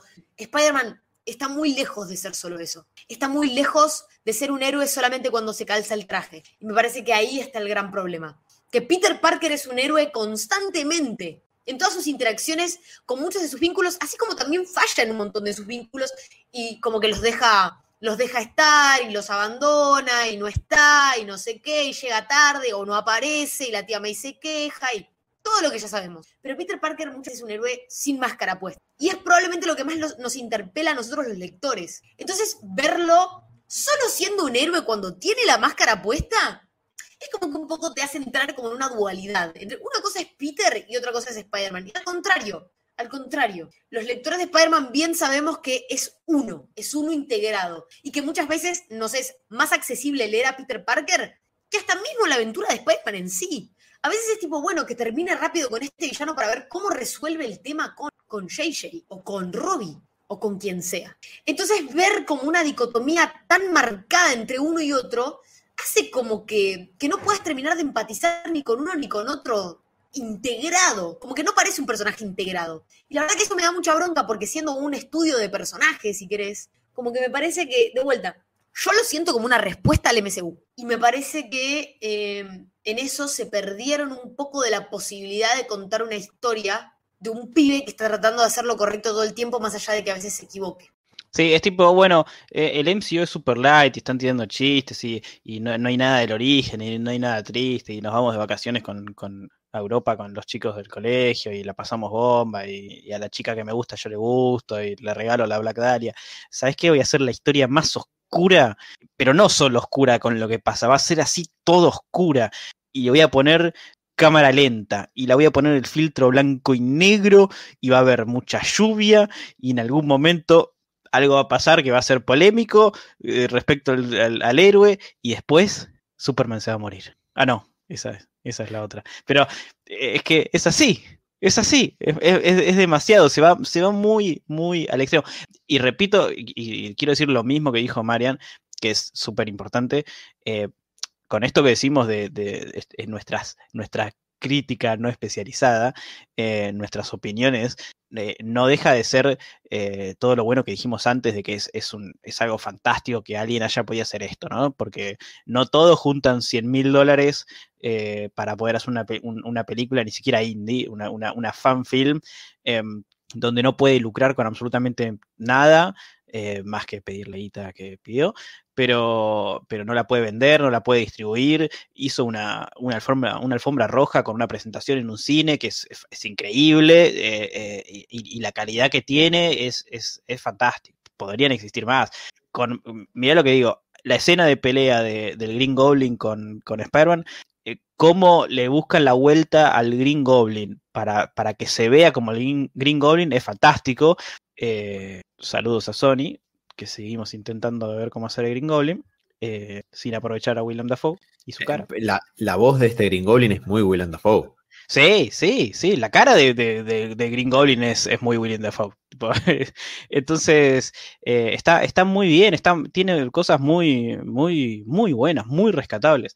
Eh, pero siento, como dice Marian, que en esto de, bueno, voy a hacer absolutamente lo opuesto a lo que yo dije que no estaba bueno, eh, perdiste una, una parte de la esencia, de la mística del personaje. Y, y al final del día, cuando esto es entretenimiento y en tus dos horas no hay no hay, no hay ningún, porque ni siquiera los chistes de Peter del karaoke del principio me hicieron sacar una sonrisa, tipo, como que son, ah, está tirando chistes, pero no me río. Eh, cuando no hay, no hay nada de eso en la película, y para mí no es Spider-Man, porque Spider-Man tiene este condimento, más allá del drama extremo de ese murió Gwen.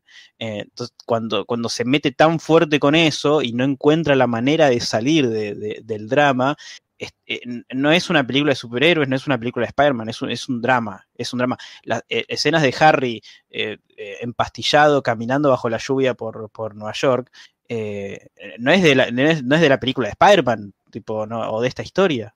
Creo que el, el momento más wholesome, tipo, de decir, ah, bueno, qué, qué bien, es cuando está hablando Flash con Mary Jane, que tiene una conversación de dos personas normales hablando de sus amigos, donde justamente no está ni Harry, no está ni, ni Peter, y Flash le dice, bueno, ¿qué es lo que decimos nosotros? La justificación. Bueno, Peter la está pasando mal, ¿viste? Pero no es así, él es un pibe copado. Yo, yo cuando no tenía nadie, yo lo, yo lo bardeaba al pibe, le hacía mucho bullying y así todo, él me bancó. Está bien, te lo dicen, pero vos nunca lo ves, nunca conoces a ese Peter Parker. Eh, Flash es el MVP de la película para mí. Eh, Eh, Eso, eso iba a decir. ¿Es Flash Thompson el mejor personaje de esta película? Porque a mí me parece que sí. Cada vez que aparecía Sí. en pantalla era como, ¡eh! Está Flash acá, ¡eh! Flash! aparte diciendo, me, me- me voy a la guerra, porque se estaba yendo a la guerra, entonces tampoco era muy divertida la situación de Flash, pero bueno, o sea, eh, dentro del contexto se estaba yendo a la guerra y era como, uy, bueno, yo, si quieren, nos- se murió Gwen, pero hacemos una despedida, nos juntamos todos como amigos, y es como el único personaje que, que estaba tratando, de, viste, de, de- de salir a flote con, con la situación de... eh, ojo, por ahí la segunda parte, si en un momento la tenemos, se centra en Flash y es Flash eh, posguerra, sin piernas, con haciendo agente Venom y, y rompiéndola, ¿no? Eh, creo que Spider-Man es un personaje complejo y simple a la vez. Y te mostraron lo complejo de este fanfilm, pero se olvidaron de mostrarte lo simple. Lo simple que es para un pibe como Peter Parker, nada, que le salga una acción bondadosa y un poco lo que dice Tommy. Esto de sí, Flash te lo cuenta, pero vos no lo ves. O sea, capaz hubiese estado bueno que en esa escena en donde Flash está contando, vos veas flashbacks de Peter, tipo de Warden Wayne actuando de Peter, haciendo ese acto de bien. Porque si te lo cuentan, te es muy difícil después a vos imaginártelo y imaginarte a ese Spider-Man tan, tan duro y tan en un caparazón haciendo un acto de bien. Como que para mí un acto de bien es que te sonría, porque la verdad que es bastante distante con el espectador también. Como que no te lo imaginas ese Peter Parker haciendo un acto de bien así como wow. Si no es como que sí, bueno, capaz le, le, dé una palmada, ¿entendés? Como que siento que también en, esto de replicar los 60 y traerlo un poco a la modernidad, como que se pierde un poco la calidez humana del personaje y, se centran en, bueno, cómo era antes, pero sin mostrarte como la, foto grande. Entonces eso hace que se, pierda un poco el personaje, me parece a mí, sobre todo para una audiencia como la que es hoy en día y sobre todo eh, pensando en todos los productos de Spider-Man a los que todos nosotros hemos sido expuestos, ver algo tan así tan, no sé, siento que capaz en los 60, cuando no había otra representación audiovisual del personaje, capaz esto lo hubiese repegado. Pero cómo ha ido evolucionando y cómo se ha ido creando el personaje a partir de todos los equipos creativos que han estado involucrados, para mí, esta interpretación termina como quedando corta y eh, Va a parecer que, que ya es un running gag bueno, es un poco como dijimos más temprano, o que le esté tirando un pase muy obvio a, Marian con esto, pero la verdad, algo que, le hubiera venido muy bien como para matizar un poco eh, toda esa tristeza tan inclemente que atraviesa la película de principio a fin, que es justificado, obviamente, porque trata de la muerte de Gwen y después con una enfermedad terminal. Eh, digo, tiene sentido, pero para matizar un poco o ayudarte a que uno transite la tristeza que transitan los personajes, lo que hubiera venido muy bien, creo yo, hubiera sido un momento parecido a en Amazing Spider-Man 2, cuando Spider-Man ayuda a Jorge, pero no al final, sino al principio, cuando evita que le hacen, que le hagan bullying en un callejón. Me parece que ese tipo de momentos. Lo sacan ustedes, chicos, el tema, ¿eh? No soy yo. Conste que lo sacan ustedes. Nosotros también estamos ahí con el látigo dándonos en la espalda, diciendo, con el látigo que dice Amazing Spider-Man 2 y nos estamos dando, ¿no? También. Eh, Somos los enablers, Tommy. claro, claro que en el momento en el que más me sentía dentro de la película, en el momento en el que más sentí, wow, estoy viendo una película de Spider-Man, es cuando MJ le dice a Gwen, Hater Bondi, tipo, Moria Brooklyn, a mí me pareció MJ espectacular. Me parece que el desarrollo del personaje de MJ, la introspección y, el crecimiento que tiene, es el más genuino y el más orgánico para mí de todos los personajes. Y lo quiero dejar ahí eh, pero es como decíamos antes, pero porque vos ya conoces a la otra a, la, a, la, a la MJ del principio. Porque, porque acá, eh, si bien tienen esa, esa, al principio de la película, que salen ahí, viste, van al cine, salen del cine, pero no es eh, en ningún momento la, la, Mary Jane, o no te la muestran a la Mary Jane que no le importa nada, que va, viva la Pepa, la joda, Harry llama a la limusina que me quiere ir a, tu, a tu, ¿cómo es? A la, a la, suite del último piso del edificio más caro de Nueva York. Eh, lo que tiene MJ, que, creo que es esto lo que nos, compra el personaje, es que es la más humana, es la que actúa de, la manera que uno actuaría. Eh, es una mezcla entre, bueno, eh, lo, trato de consolar a, Peter. Peter Peter me, dice cosas imposibles de, aguantar y yo lo aguanto igual. Voy con Harry, Harry lo mismo, trato, trata de unir, de mantener la relación de los dos. Lo va a buscar a uno para que vaya a verlo al otro y para que se amiguen. Eh, tipo, es, la que está haciendo. Y, encima tiene, tiene muy buenas escenas. La, escena con Flash, con ella llorando. Em, la escena con Harry en el auto bajo la lluvia también. Eh, es, la que, es la que pone el hombro, es la que está ayudando a los personajes principales y dice, bueno, salgamos adelante porque nos, acá nos, nos, hundimos y todavía falta el pibe con la enfermedad terminal, o sea, o sea es, una tras otra.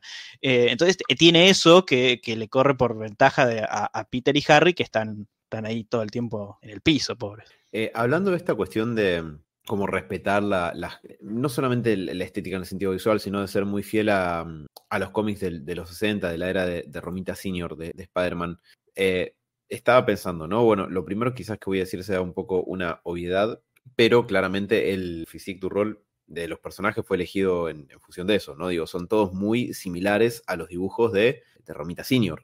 O sea, digo, de las muchas interpretaciones que tienen los personajes y además de cómo están eh, caracterizados físicamente en pantalla, con los cortes de pelo y todo, gente muy parecida a, esos dibujos, eh, ¿no?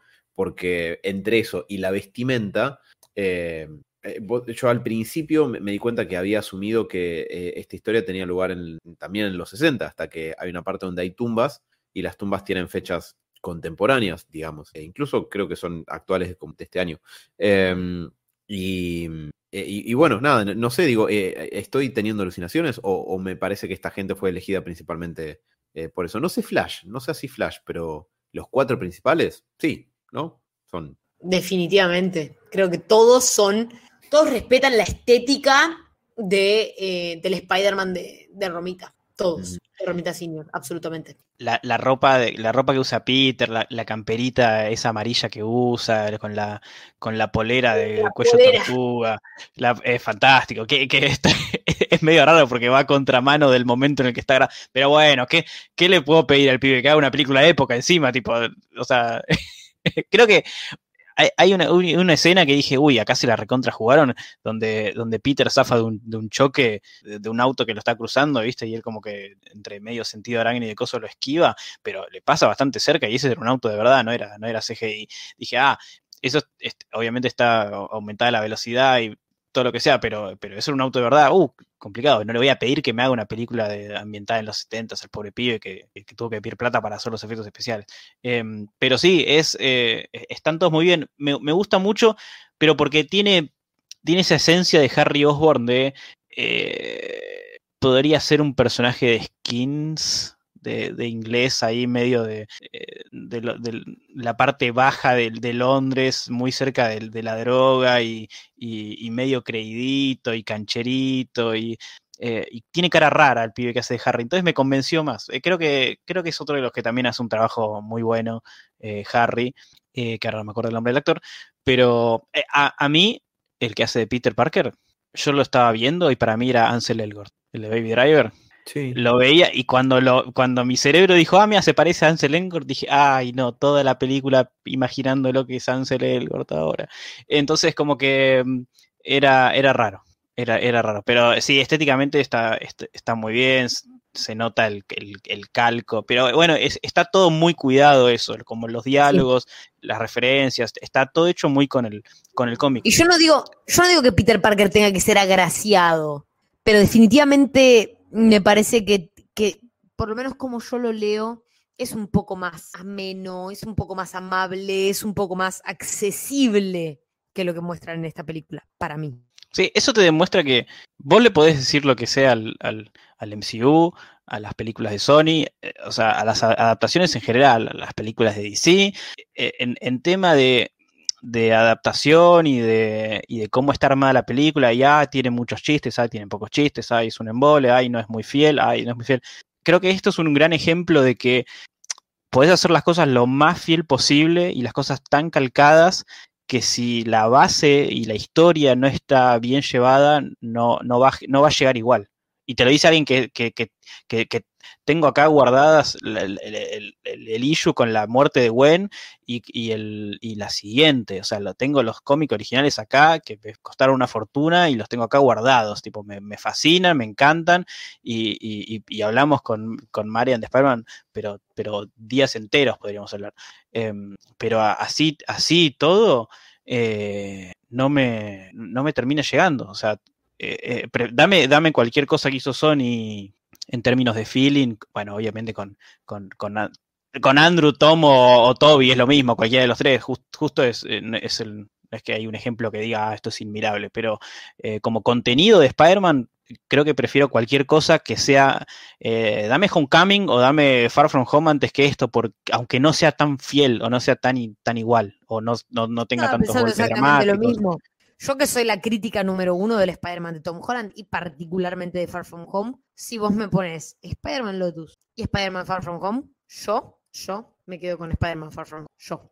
Y eso que es para mí, una de las películas peor realizadas del personaje, peor interpretadas, peor entendidas. Así y todo, yo me quedo con Far From Home.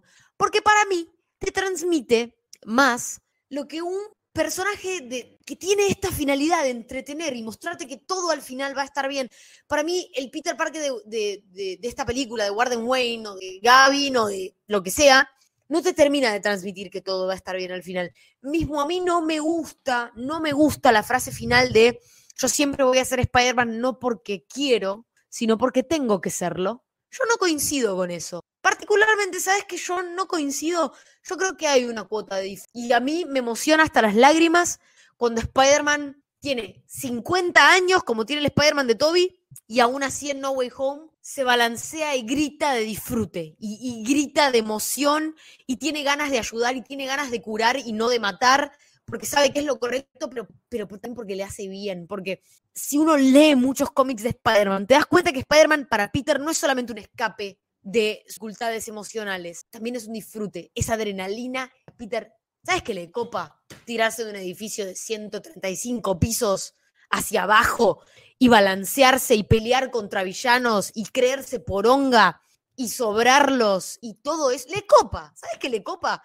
Entonces, yo prefiero, yo me quedo con una versión más ingenua, si querés, del personaje de Far From Home, con la que no comulgo, pero prefiero eso a una cosa más depresiva y más, porque de vuelta, no es que esté mal, me parece súper realista y hasta me parece súper bien y súper, o sea, es una visión válida de un momento en particular de la vida de un personaje que le está pasando como el culo, porque se culpa por la muerte de su novia, pero así todo, en ningún momento a mí me hace empatizar. Siento que el personaje te debería hacer empatizar en algún momento y a mí la verdad es que en ningún momento me genera empatía y yo no creo que Spider-Man lo que hace lo haga puramente por responsabilidad y obligación. Hay una cuota de disfrute. No es que no hay responsabilidad y obligación, por supuesto que sí, por supuesto, pero hay una cuota de, che, está muy bueno, che, ser vengador está bueno, che, y este Spider-Man no lo tiene, está bien, Capaz vos me podés decir, no, Marian, es un año uno, un año dos, un año que quieras, es un Spider-Man que está empezando, posteriormente, sí, pero es como las películas de Snyder. Si me tenés que contar en un tweet lo que no me pudiste contar en cuatro horas, entonces no me sirve. Acá lo mismo. Si en las dos horas que tuviste de contarme de película no me pudiste transmitir este sentimiento de esperanza, o esta visión de que el personaje en realidad es mucho más que la responsabilidad, porque Spider-Man es más que responsabilidad. Y si no me lo podés mostrar en dos horas de película, y entonces para mí no está bien logrado. Por eso cuando, cuando arrancaba diciendo que no podía borrarme de la cabeza esto de... Eh, esto como una respuesta al MCU y decir, no, el, el MCU, el Spider-Man del MCU es una cagada, el que, el que es bueno es el que voy a ser yo, este es el verdadero Spider-Man, para mí hace todo lo contrario. A mí me termina diciendo, no, bueno, pero eh, yo disfruto más con, las películas de Spider-Man del, MCU y con el punto de vista del personaje del MCU, no con este. Ergo, tiene que ser mejor lo del MCU. Entonces, eh, terminó haciendo, el, terminó en mí teniendo el efecto contrario al que el tipo buscaba, aquel que Gavin buscaba. Eh, y, coincido totalmente en eso que decís del, disfrute, de la cosa cool. cada, cada, no sé, cada cómic y medio siempre pasa de Peter diciendo ser Spider-Man tiene sus beneficios. Aunque sea, aunque sea no pagar, tipo, el beneficio sea no pagar el, tren o el, underground, eh, lo que sea, porque se sube arriba o porque se balancea. Hasta con eso jode. Eh, más allá del, disfrute de, sí, estoy yendo a, a, 200 kilómetros por hora balanceándome desde el punto más alto de Nueva York o las vistas, tipo, hay, un montón de ejemplos de, eso. Em, y, en esto, y, en esto acá no, se encuentra nada de, todo esto. Incluso eh, en la película hay un momento cuando, llegando al final, donde, donde pega el grito del el típico grito de Sperman mientras se balancea. Eh, y no lo, y no lo siento, no lo siento ganado. Es como, bueno, ya está, qué sé yo. terminó, terminó esto. Eh, y, teniendo una escena calcada a, la Toy Maguire con la, con la frase final, que no me termina de generar nada. Eh, a mí me, pasó algo con esa frase al final, porque eh, por lo general hay, otras historias un poco que, no digo de Spider-Man, digo en general, obviamente estaba pensando en ejemplos de Batman, ¿no? Pero digo, también hay, hay algunas de Superman que ensayan esta cuestión de por qué haces lo que haces y como que el personaje un poco confronta esa pregunta. Y por lo general al final la respuesta, y no digo que por eso la, manera en la que Spider-Man Lotus lo responde esté mal, para nada. solamente que me dejó un sabor de boca no tan alegre o, no tan esperanzador, más bien, sería la palabra correcta. Un poco como comentaba Marian recién, eh, o, vos también, Tommy, porque e, ese tipo de, de, respuesta de por qué haces lo que haces, por qué sos Spider-Man, por qué sos Batman, por qué sos Superman, por qué seguís haciendo eso, suele ser una cuestión de elección. Eh, incluso eh, una película de quién sabe, quizás en algún momento nos encontremos hablando, si ustedes se, distraen un rato y me dejan solo cinco minutos frente al micrófono, que es Batman Forever, que recientemente ha tenido mucho también protagonismo en, redes porque hay un Schumacher Cut que puede llegar a salir como una especie de homenaje póstumo a Joel Schumacher, que fue el director de de la película y que aparentemente el corto original exploraba un montón más justamente esta pregunta que, que, se, no solamente que se hace Batman de la telepelícula, sino que también sería lo que le da eh, origen y sentido al nombre, ¿no? Que Batman elige ser Batman para siempre, forever, que siempre va a ser Batman, termina con una cuestión de elección, de elegir ser Batman. Yo soy Batman porque elijo, porque elijo hacerlo. Hay historias de Superman donde eso también pasa. Y me parece muy raro que justo Spider-Man, en, en esta iteración, ¿no? Obviamente, termine siendo el personaje que dice tengo que ser Spider-Man o, soy Spider-Man porque tengo que hacerlo. Más como una cuestión como de una obligación que otra cosa. Y yo entiendo que ahí obviamente se puede jugar esta cuestión de eh, poder y responsabilidad. Y, lo entiendo y, puede ir por ese lado. ¿eh? Pero bueno, capaz que ahí es un poco donde encuentra un talón de Aquiles ese argumento con esto que, que comentaba Tommy, de que bueno, quizás en algún punto esta versión de Spider-Man no tendría que asumir tanto las cosas que sabes o que ya viste, sino un poco comentarte, comentártelas, mostrártelas de alguna manera. Em, y es muy curioso también en relación a eso, si uno lo piensa, que a, mí, para mí resulta muy paradigmático que Mariana termine eligiendo Far From Home antes que esto. Pero digo, en, algún punto creo que, hay un, elemento muy interesante y que es absolutamente válido, y eso es, no dejan de ser obras de entretenimiento. Y no digo que uno tiene que tirar el drama a la basura en pos de colores y chistes y ya está, y, y zaraza, pero sino de que quizás hay algo en esta forma de narrar esta versión de este drama que uno, incluso siendo muy fan de Spider-Man, no termina de encontrar como efectiva, más allá de las muchas virtudes que, que también le, le venimos encontrando, me parece. Es que Spider-Man no es una compulsión a la repetición en términos psicológicos, una elaboración constante de trauma. Spider-Man no es eso. Digamos, no sé, como que, y por favor, Alan, te pido que me corrijas, por favor, con lo que voy a decir, pero siento que en Batman esta visión puede ser mucho más eh, acertada, esto de me pongo el traje todas las noches para revivir la muerte de mis padres y que no vuelva a pasarle nunca más a nadie. Siento que puede ser un poco más acertada que en Spider-Man, porque en Spider-Man no es así, no es que todas las, las veces que Peter se pone el traje es para revivir la muerte del tío Ben y que no le vuelva a pasar y tratar de elaborarla en algún sentido dentro de su psiquismo. No, Peter dueló al tío Ben, eh, eh, Peter lo superó, Peter lo, lo, aprendió como una lección. O sea, lo, que pasó con el tío Ben es algo que él aprendió que no tiene que volver a pasar y ser Spider-Man es una responsabilidad, pero lejos de ponerse el traje como una obligación, es una cuestión más de... Hay, un, hay una cuota de disfrute y de goce de tipo, cheque divertido. Puedo hacer todo lo que no puedo hacer como, como Peter Parker porque siempre fui un nerd. Entonces ahora que me pongo el traje puedo demostrar habilidades atléticas, puedo humillar gente como me humillan a mí, por supuesto en, distintas medidas y eso suele estar bastante supeditado al equipo creativo, hasta qué punto llevan a Peter Parker a, la humillación de villanos, pero sí que, que es como, es lo correcto, lo disfruto, la paso bien, pero no estoy todo el tiempo relaborando mi trauma mental y no, es mucho más simple que eso. Y ahí está la parte simple de Spider-Man. por supuesto, de vuelta, con un montón de cosas complejas que acompañan la cuestión, ¿no? Tipo, bueno, ¿cómo es la decisión de realmente levantarte todos los días y ponerte un traje para salvar el mundo y sacrificar tu vida y sacrificar tus amigos y tu trabajo y que tu trabajo un poco sea sacarte fotos de vos mismo para vender a alguien que sabes que te va a difamar. Y bueno, y tu tía enferma y tus vínculos y que no llegás y que MJ y que bla, bla, bla, bla, bla, todo lo que quieran y que los clones y que todo lo que hacen para complejizar la vida de Peter Parker, que en realidad es que es un chabón que tiene poderes de araña, le copa y lo disfruta y un poco lo saca de la dificultad emocional que requiere ser un pibe de veintipico de años que tiene tantos problemas de la vida. Y por eso es que a todos nos gustaría ser Spider-Man. Más allá de todas las dificultades con las que sabemos que, eso, digamos, vendría, es porque a quién no le gustaría por un momento desconectar de su cotidianidad y salir a balancearse y a pegar piñas con una agilidad que te vino de arriba, porque ni siquiera tenés que ir al gimnasio, man. O sea, es fantástico. Es fantástico eso.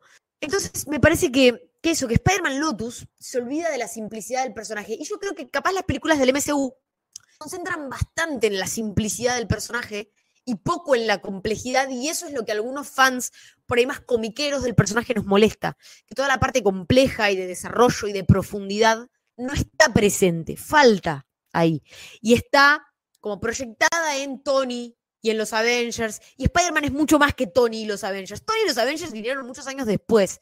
Spider-Man ya era grande por sí solo. Pero, como dice Alan, para un producto de entretenimiento, yo prefiero quedarme mil veces más con lo simple que con una complejidad que en ningún momento afloja. Yo. Entonces, por eso yo me quedo con Far From Home. Porque prefiero ver una película donde Spider-Man es medio boludito que ver una película en donde nunca veo a mi héroe. Porque en Far From Home, en algún momento, más allá de que esté mejor o peor logrado, capaz que en otras representaciones audiovisuales de Spider-Man, vos ves a tu héroe. Está ahí. Por lo menos el sentido arácnido. Por lo menos la representación de un villano también interpretado como Jake Gyllenhaal con, misterio. Pero en Spider-Man Lotus en ningún momento Spider-Man para mí, en ningún momento es Spider-Man. Es un pibe conflictuado que se pone un traje, que bueno, que pero que termine con la frase de yo no soy Spider-Man porque quiero, sino porque tengo que hacerlo, es, es, muy reduccionista para mí. Salud. Gracias, por el amor de Dios, estaba muteado al momento de estornudar, ¿no? Ah, bueno. Sí, sí, estabas muteado. Me, me, espanté, dije, por Dios, estornudar el micrófono, eh, esto es el acabose. Eh, Sí, hay algo que me, estoy dando cuenta que es una, de, una observación muy chiquita que me quedó afuera en relación a, esto que, estás comentando, Marian, y es el hecho de que en el medio de todo esto, y que también tiene que ver con lo que habían comentado ustedes sobre lo que implica para este grupo de personas perder a Gwen, en medio un poco de esta narrativa está levemente, capaz que no tan ordenada como nos gustaría. Em, está la historia de qué le pasó, o sea, la exploración, hablando de esto de, ser un character study, de qué le pasó a ese grupo de amigos cuando, cuando perdieron a Gwen, o sea, a cada uno individualmente, un poco también a, todos los demás. Me parece que eso es algo que está bueno y quizás no alcanza a relucir tanto por estas otras cosas que venimos, que venimos comentando. Aunque creo que esta frase de que ahí María no termina de ver Spider-Man es, es bastante, bastante paradigmática, ¿no? bastante espesa en, en sí misma, me parece. Es algo que por ahí, eh, cuando, cuando lo ves en el guion, decís, ah, y termino así la película, decís, uh, mirá, eh, con la, típica escena de, la máscara de Spider-Man acercándose a la cámara, con el balanceo, con la, escena más cara de toda la película en, efectos, eh, la, que, la mejor realizada, y si termino con, esto y la, rompo todo, eh, Peter sacándose, abriéndose a la Superman, que a la Superman y a la Tobey Maguire, todos lo mismo, sacándose la, camisa y, abajo teniendo el traje. Eh, corriendo por el callejón. Eh, e, es, una, es una escena muy clásica a, la vista y mm, que no condice tanto con lo que, todo lo que terminas viendo. Eh, con, ese sentido del heroísmo y de, de bueno, acá, estoy yo para salvar, el, para salvar el día, es todo lo contrario. Em, y hay una cosa que vos dijiste, Alan, que me olvidé de comentarlo, pensé y, seguí.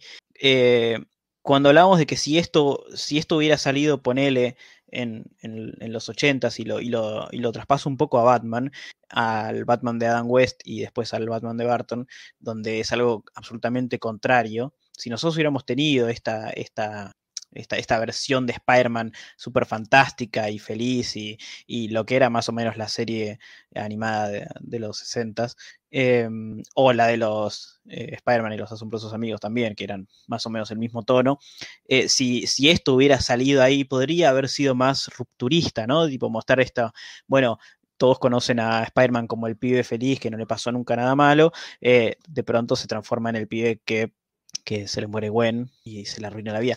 Por más que eh, e-, es, raro, ¿no? Porque a Adam West también se le murió se le murieron los padres en el callejón, ¿no? Y no estaba todo el tiempo triste, ni mucho menos, ¿no? No recuerdo el episodio donde estaba Adam West eh, tomando un whisky triste y lúgubre con, la lluvia de fondo diciendo, no, mis padres en el, en el callejón.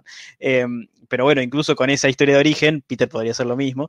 Eh, entonces, por ahí, si esto hubiera salido en ese momento, hubiéramos tenido otra, otra, otra idea, pero eh, teniendo tan fuerte la, imagen de, de, Gwen muriendo en, en Amazing Spider-Man 2, del Capitán Stacy muriendo en, Amazing 1, eh, la muerte, todas las muertes de los tío Ben que ya, que ya vimos, em, es como que no agrega nada, no agrega nada y, se pasa, es, es, es, demasiado, demasiado en algo que no necesitaba. Entonces, eh, nunca termina de, cuajar bien con un personaje que no es esto. No se, no se da a Spider-Man una interpretación tan oscura y tan lúgubre como, lúgubre como, como si se podría dar a Batman, eh, teniendo en cuenta a Matt Reeves. Bueno, la película de Batman de Matt Reeves tiene eso. De- durante toda la película, hasta llegando al final, tenés un, un Batman absolutamente lúgubre. eh, que, que hasta la- Incluso, hasta- incluso para estándares de Batman.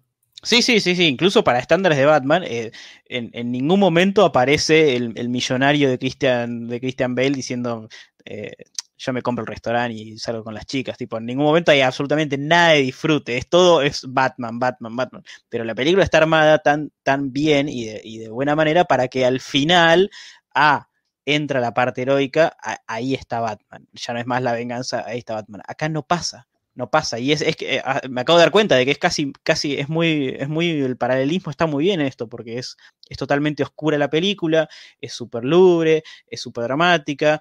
También eh, es, es- es Alfred, ¿no? La, nueva, la nueva, como el, como el team de este Spider-Man, ¿no? El, el aviso de, che, eh, no sos un, un pibe que no, no tiene sentimientos y que está, está eh, destruido completamente por el duelo. Eh, hasta en eso. Yo coincido acá con ustedes mucho en esto de, para mí esta película, más allá de, sí, aportar una visión más del personaje, no aporta nada. Como que es todas cosas que ya hemos visto, todas cosas que, que, que podríamos leer.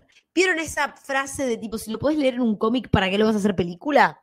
Un poco eso, ¿no? Como que siento que mamaron mucho de las pelis y de los cómics y te mostraron como un híbrido entre ambas cosas en donde no necesitaba, o sea, esto no me suma nada a lo que yo ya sé de Spider-Man. El mito de Spider-Man no le suma absolutamente nada. O sea, sí, es por ahí una visión combinada de algunas cosas, pero en ningún momento siento que, wow, o sea, tipo, esto no lo había visto del personaje. O sea, sí, capaz las cosas malas, ¿no? Como que sí, no había visto Justo eso, Peter ¿no? Parker tan enojado antes. Nunca había Peter Parker responderle así a Mary Jane, tipo, ¿no? ¿Cómo le va a decir eso? Eh, hasta para, hasta incluso eh, estaba, estaba haciendo, haciendo falsas cuentas.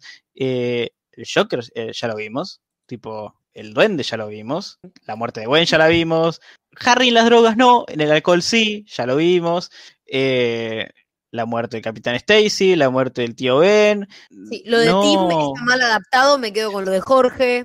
Eh, Claro, claro, lo de Tim con el paralelo de Jorge est- est- está ahí, o sea, em, hasta eso, ¿no? Eh, La, la- la parte de originalidad de voy a mostrar algo de los de los setenta y pico de años de Spider-Man que nadie vio, que solo un que que me conmovió, debo admitir, hay una escena, una imagen en particular que me conmovió mucho, que fue cuando eh, muestran el dibujo de Tim, que es un pibe con pelito castaño, con lentes y que, y que Warden le dice, ¿ese sos vos? Y, Tim le dice, tipo, yo no sabía cómo te veías, entonces te dice parecido a mí.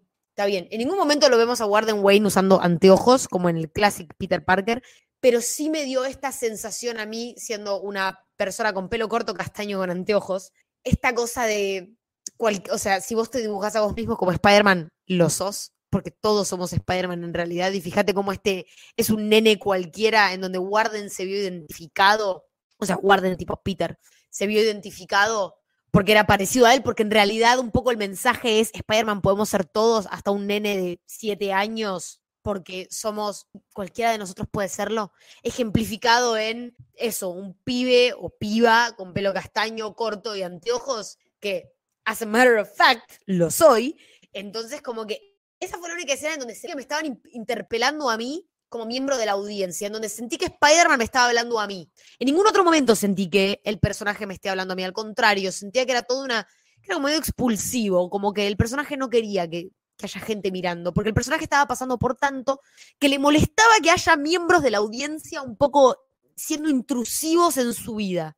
Como que a mí este Spider-Man no me, no me convoca, me repele. Y, Eh, y y hasta- siento que en esta fue la única escena en donde me sentí convocada. Hasta incluso eso, lo de el, tema de, verte reflejada y de cualquiera ser, porque tampoco es el mensaje final de la película, ¿no? Tampoco es eso. Hasta eso ya lo vimos en Spider-Verse, cualquiera de las dos. Tipo, hasta, en eso ya es, algo repetido. Entonces, la visión, la visión de Gavin, de bueno, esto es, eh, este es mi Spider-Man, lo que me queda es que su Spider-Man es uno que estéticamente se ve como los cómics porque su, su diferencia, entre comillas, más allá de alguna referencia, obvio, cuando se muere Gwen en Amazing 2 tiene el tapado y la vinchita, eh, y es rubia, tipo, como que salvo, salvo eso, eh, ahí sí yo te digo, ah, bueno, sí, mira, estéticamente están todos muy bien, todos muy vestidos tal cual los cómics, con, claros guiños a cómo estaban vestidos en esa época y bla, bla. Pero después todo lo demás no me, no me suma nada bueno. O no me suma nada que, haya visto.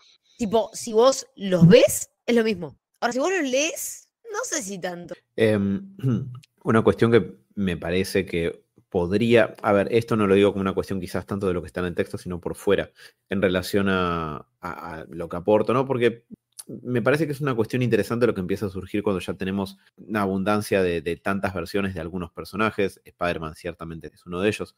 Em, de pensar, bueno, ¿qué aporta de nuevo? ¿O por qué harías una versión nueva de este personaje? Creo que esa es una pregunta que está buena. O sea, yo recuerdo hace allá algunos años, cuando no había tanta proliferación de estas cosas, que cualquier porquería que te, te, te, la cara como adaptación, decía, sí, dame, dámela, que no hay un carajo de, nada. Entonces, sí, quiero, gracias. En una época de sobreabundancia, creo que está bueno hacerse esa pregunta. Y algo que me parece que aporta, que no, no tiene que ver con el, tanto el contenido de la película en sí, es que en la época en la que vivimos ahora, donde existe el crowdfunding ya desde hace bastantes años y, y utiliza para bastantes cosas, y los recursos técnicos permiten tanto más qué sé yo, en algún punto está bueno que me parece que, exista un fanfilm de, de, este, de, este calibre, porque si no fuera por todo el quilombo que tuvo alrededor, probablemente la recepción hubiera sido un poco más favorable. No digo que la película hubiera gustado más, sino que digo, el, la, el fanfilm hubiera relucido más por sí mismo que, mm, que por, o sea, que, por el quilombo que le dio notoriedad también. Y bueno, quién sabe, capaz que a partir de esto un futuro fanfilm puede apuntar alto, tener un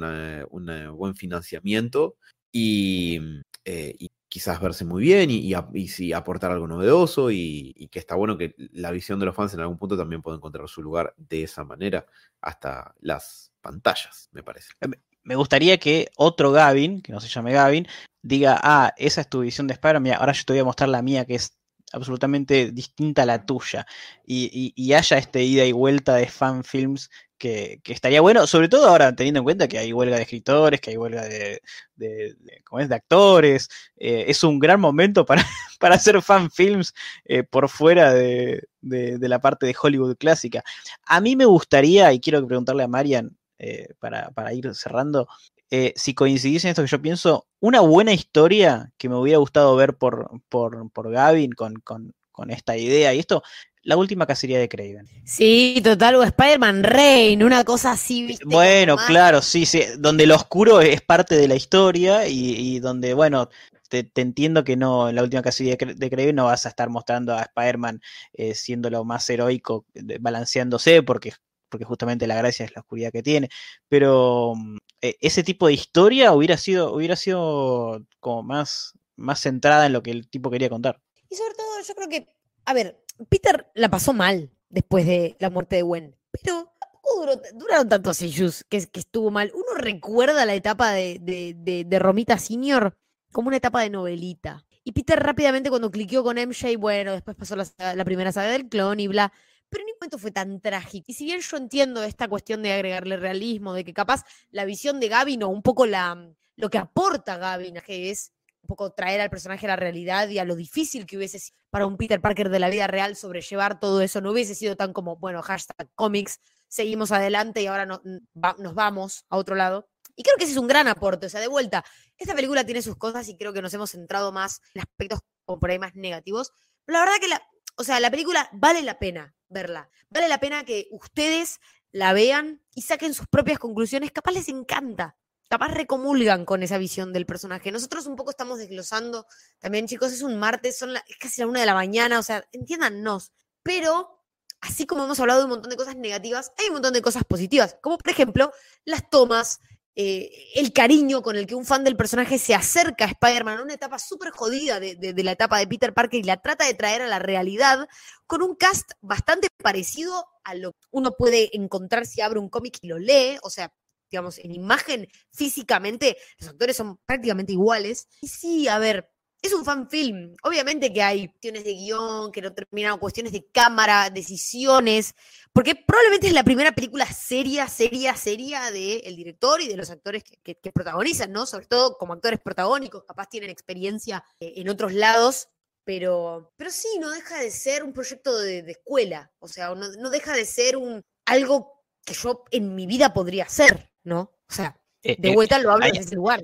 Hay un ejemplo que, tipo, si vos pensás que estos, estos pibes estaban haciendo la carrera y esta es su tesis final de, de- de- de la carrera, es, es increíble. Es tipo, eh, eh, es, es fantástico que hayan logrado esto como, como parte del proyecto de, No es que, ah, bueno, ya estamos recibidos, ya hicimos nuestra, nuestra empresa de producción, bueno, no sé, estamos arrancando. No, estos pibes estaban estudiando haciendo. Eh, es, es una locura. 10. eh, sí, es, es una locura que se hayan hasta animado a decir, bueno, listo, pero lo voy a hacer y lo voy a, lo voy a hacer bien. Y si tengo que pedir plata, tengo que pedir plata. Y si tengo que contratar a alguien para los efectos especiales, y si tengo que conseguir a alguien que me haga la música, lo voy a hacer. Eh, esto es también una, una de las cosas que tiene Spider-Man, como, como tiene Batman, como tiene todos estos personajes eh, fantásticos, ya mitológicos, modernos, es que a cualquier persona, a cualquier, a cualquier joven, a cualquiera que le diga, che, mirá, eh, estoy haciendo un fan film y, y me gusta lo que vos componés, querés componerme algo para hacer, yo no, te- la verdad no te puedo pagar eh, lo, que, lo que debería poder pagarte, pero, pero te prendés y lo haces, eh, estos personajes tienen la gracia de que, de que tranquilamente lo harían. Es encontrar a un, a un pibe que le guste Spider-Man que, que- que le guste la música, o sea, que debe haber millones. No es, no es tan difícil, eh, pero que justo se hayan reunido todos para... location, o sea, viajaron a Nueva York, porque no son de Nueva York, viajaron a Nueva York para filmar un montón de escenas de la película, obviamente con, con- con la gracia de la gente que donó y, y los Patreons y todo, pero se tomaron el trabajo de hacerlo, o sea, posta le pusieron mucha garra a este proyecto, que de vuelta, si ustedes lo ven y son que van a encontrar no solamente muchas referencias a los cómics, sino también muchas referencias a distintos productos audiovisuales del personaje y van a ver que tanto las películas de Toby como las películas de Andrew, como las películas de Tom, de alguna manera aparecen. Y, está bueno. O sea, de verdad que se nota que está hecho con mucho amor y mucho cariño, más allá de todas las cosas que uno puede encontrarles que no son como por ahí compatibles con la visión que uno tiene. Como que de verdad a mí me parece un, un approach, o sea, un acercamiento interesante al personaje. No comulgo 100% con las decisiones que se tomaron con algunos personajes. Siento que Gwen la podrían haber aprovechado más, que creo que MJ es la que estuvo, Harry fue un poco un plot device. Peter, bueno, Peter creo que es el que más flaquea, pero definitivamente porque es el protagonista y el que más tiempo de cámara tuvo, entonces naturalmente creo que es con el que más se podrían haber cometido errores. Pero así todo creo que es una visión interesante. Es como una visión, una visión como un poco lo habían dicho los chicos en el principio, ¿no? Una visión como snyderista, entre comillas, que no la, no la hace naturalmente mala. Es decir, alguien puede ver esto y sentirse extremadamente identificado o decir, esto es lo que nos faltaba como fandom de Spider-Man, ver una visión como más edgy, y está perfecto. Está perfecto, porque, porque el acercamiento en sí, o sea, esta lectura del personaje es naturalmente mala, ni errónea, porque de vuelta estamos hablando de un tiempo muy acotado, o sea, una cosa hubiese sido si hubiesen adaptado Spider-Man Blue en una cuestión de, bueno, el pasado y el presente, y Peter Parker sigue, sigue siendo el mismo pelotudo por tantos años. Ahí sí uno podría decir, y la verdad que se perdieron cuestiones de la esencia de, o crecimientos, o progresos del personaje a lo largo de su vida, porque, bla. No, esto está circunscripto en, con, con toda la furia, un mes, tres semanas de la vida del personaje. Y entiendo que tengas una visión bastante particular y bastante como fuerte, marcada de lo que fueron esas tres semanas, ese mes de la vida del personaje. Está perfecto. Porque Flash dice como mi despedida es en unas semanas. Así que si querés un mes, un mes y medio, lo podemos alargar. Claramente, a nadie en su propia historia lo define un mes y medio de su vida. Un mes y medio malo lo tiene cualquiera, un mes y medio complicado, en el que uno no está dentro de sus cabales. Entonces es totalmente factible que tengas una visión del personaje así, como medio extremista, de este mes en donde su novia murió por lo que él piensa que es su culpa. Lo entiendo. No es con lo que, o sea, si yo tendría dos horas para hacer una película de Spider-Man, no es la visión que yo, Mariana Politi, no es la visión que yo daría al mundo. Ahora, es totalmente válida. Y, de vuelta, está bueno que cada uno saque sus propias conclusiones y pueda destacar los aspectos más positivos y negativos de lo que piensa. Hay, ahora mismo hay tres pibes en, en alguna parte del mundo, también un martes a la una de la mañana, eh, haciendo, haciendo un podcast hablando de lo mucho que les gustó Spider-Man Lotus, tranquilamente. Y es súper correcto también. Sí, me parece que eh, siento que cualquier cosa que agregues va a ser un poco redundante sobre esto último que dijo Marian a modo de cierre, pero Pero sí, creo que justamente si, si hay algo que está bueno es, el hecho de que haya. O sea, me parece que, que de cierta forma conquista cierto territorio nuevo Spider-Man Lotus con la, la dimensión que, llegó a tener como un fanfilm eh, por la, la, repercusión que tuvo, ignorando la cuestión de, toda la controversia, el quilombo que se armó, digo, dejando eso de lado. Ya estaba generando mucha notoriedad por eh, la dimensión que estaba logrando y lo que logró con un fanfilm, que, insisto, o sea, ha habido muchos otros, seguirá habiendo claramente, quizás cada vez más, y ninguno había llegado a esta escala. Y ya de, por, sí eso me parece que es allanar territorio nuevo. Y, bueno, en eso, bienvenido sea. Y a veces capaz que uno esté con cierto ánimo para ver algo como Spider-Man Lotus, otras veces estará uno para ver Far From Home, y otras veces uno estará para ver Spider-Man 2, que es probablemente una de las mejores películas de superhéroes de todos los tiempos, y más cosas en el medio. Así que Sí, me, alegro que exista, me alegro que la hayamos visto, me alegro que finalmente se haya lanzado, porque existieron muy genuinas chances de que eso no hubiera, o sea, podría no haber pasado. Em, así que bueno, veremos qué nos depara el futuro de, Spider-Man, de los fan, films, la visión de los fans y todas esas divertidas eh, cositas que vienen por ese lado. Así que bueno, muchachos, me parece que eh, no hay mucho más para decir. Eh, la verdad que les agradezco que se hayan quedado hasta estas horas de la madrugada grabando conmigo este programa de Spider-Man que yo siempre disfruto.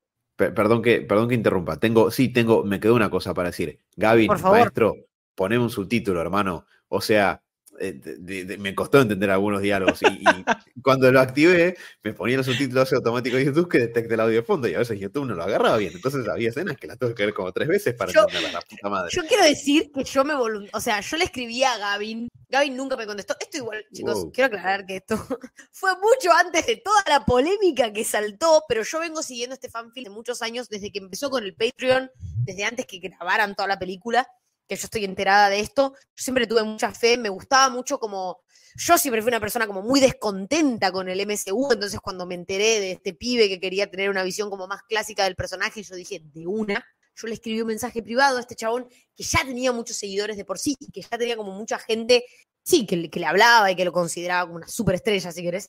Eh, y yo le dije que yo me voluntariaba a hacerle los subtítulos gratis de la película. Este muchacho nunca me respondió, después pasó toda la polémica y yo decía, qué bueno que este chabón nunca me respondió, que yo no quedé pegada en todo esto y lo estoy diciendo ahora en un podcast público. Pero bueno, ya saben que, chicos, todo esto fue antes, no me enteré de que el chabón, nada, había dicho las cosas. Primero que nada. Segundo, yo me voluntarié a hacer trabajo gratis, a mí nunca me respondieron y es por eso, solamente por eso, que no tienen esta película con subtítulos en YouTube. Así que nada, Marian del Diván de los Héroes podría haber salvado esta situación, podría haber salvado esta compañía, pero bueno, no se dio y por algo habrá sido. El audio doble, muchachos, el audio doble grabado en otro lado, eh, la, la voz de Spider-Man, por favor, ¿por qué Peter cuando habla en el traje se escucha como si estuviera hablándole a una almohada o algo, sí, y además los movimientos, a veces te das cuenta que el chabón había estado hablando abajo del traje y eso como que se terminó cortando.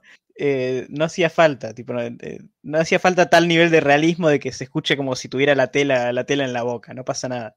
Bueno, en fin, esa, esa es mi nota final. Subtítulos, Gavin. Subtítulos, capo. Mariana podría haber salvado el día si lo hubieran dejado. Claro, me, hubieses, me, hubieses, leído y subtítulos. Pero bueno, such is life. Gente bella, preciosa, hermosa, gracias a todos por habernos acompañado hasta aquí. Yo no he escuchado muchos otros programas, por lo menos no de podcast, hablar de Spider-Man Lotus, así que espero que lo hayan disfrutado, espero que les haya servido.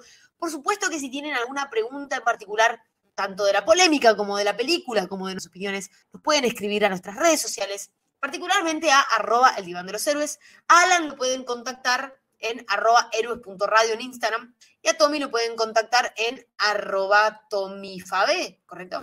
Eh, calculo que sí, no tengo idea. Sí, creo que sí. Nos contactan, si no, cualquiera de, nuestras redes y nos preguntan por alguno de los miembros de este podcast en particular y nosotros nos podemos contactar por usted. Así que, gente, les agradecemos mucho por haber llegado hasta aquí. Esperemos que les haya gustado este episodio. Si no vieron Spider-Man Lotus, por supuesto que los incentivamos a que lo hagan, es gratis, ya lo saben. Eh, así que nada, muchísimas gracias por siempre estar con nosotros y nos estaremos escuchando en otro episodio del podcast del Diván de los Héroes, que será, por supuesto, de Batman. Hasta luego, gente.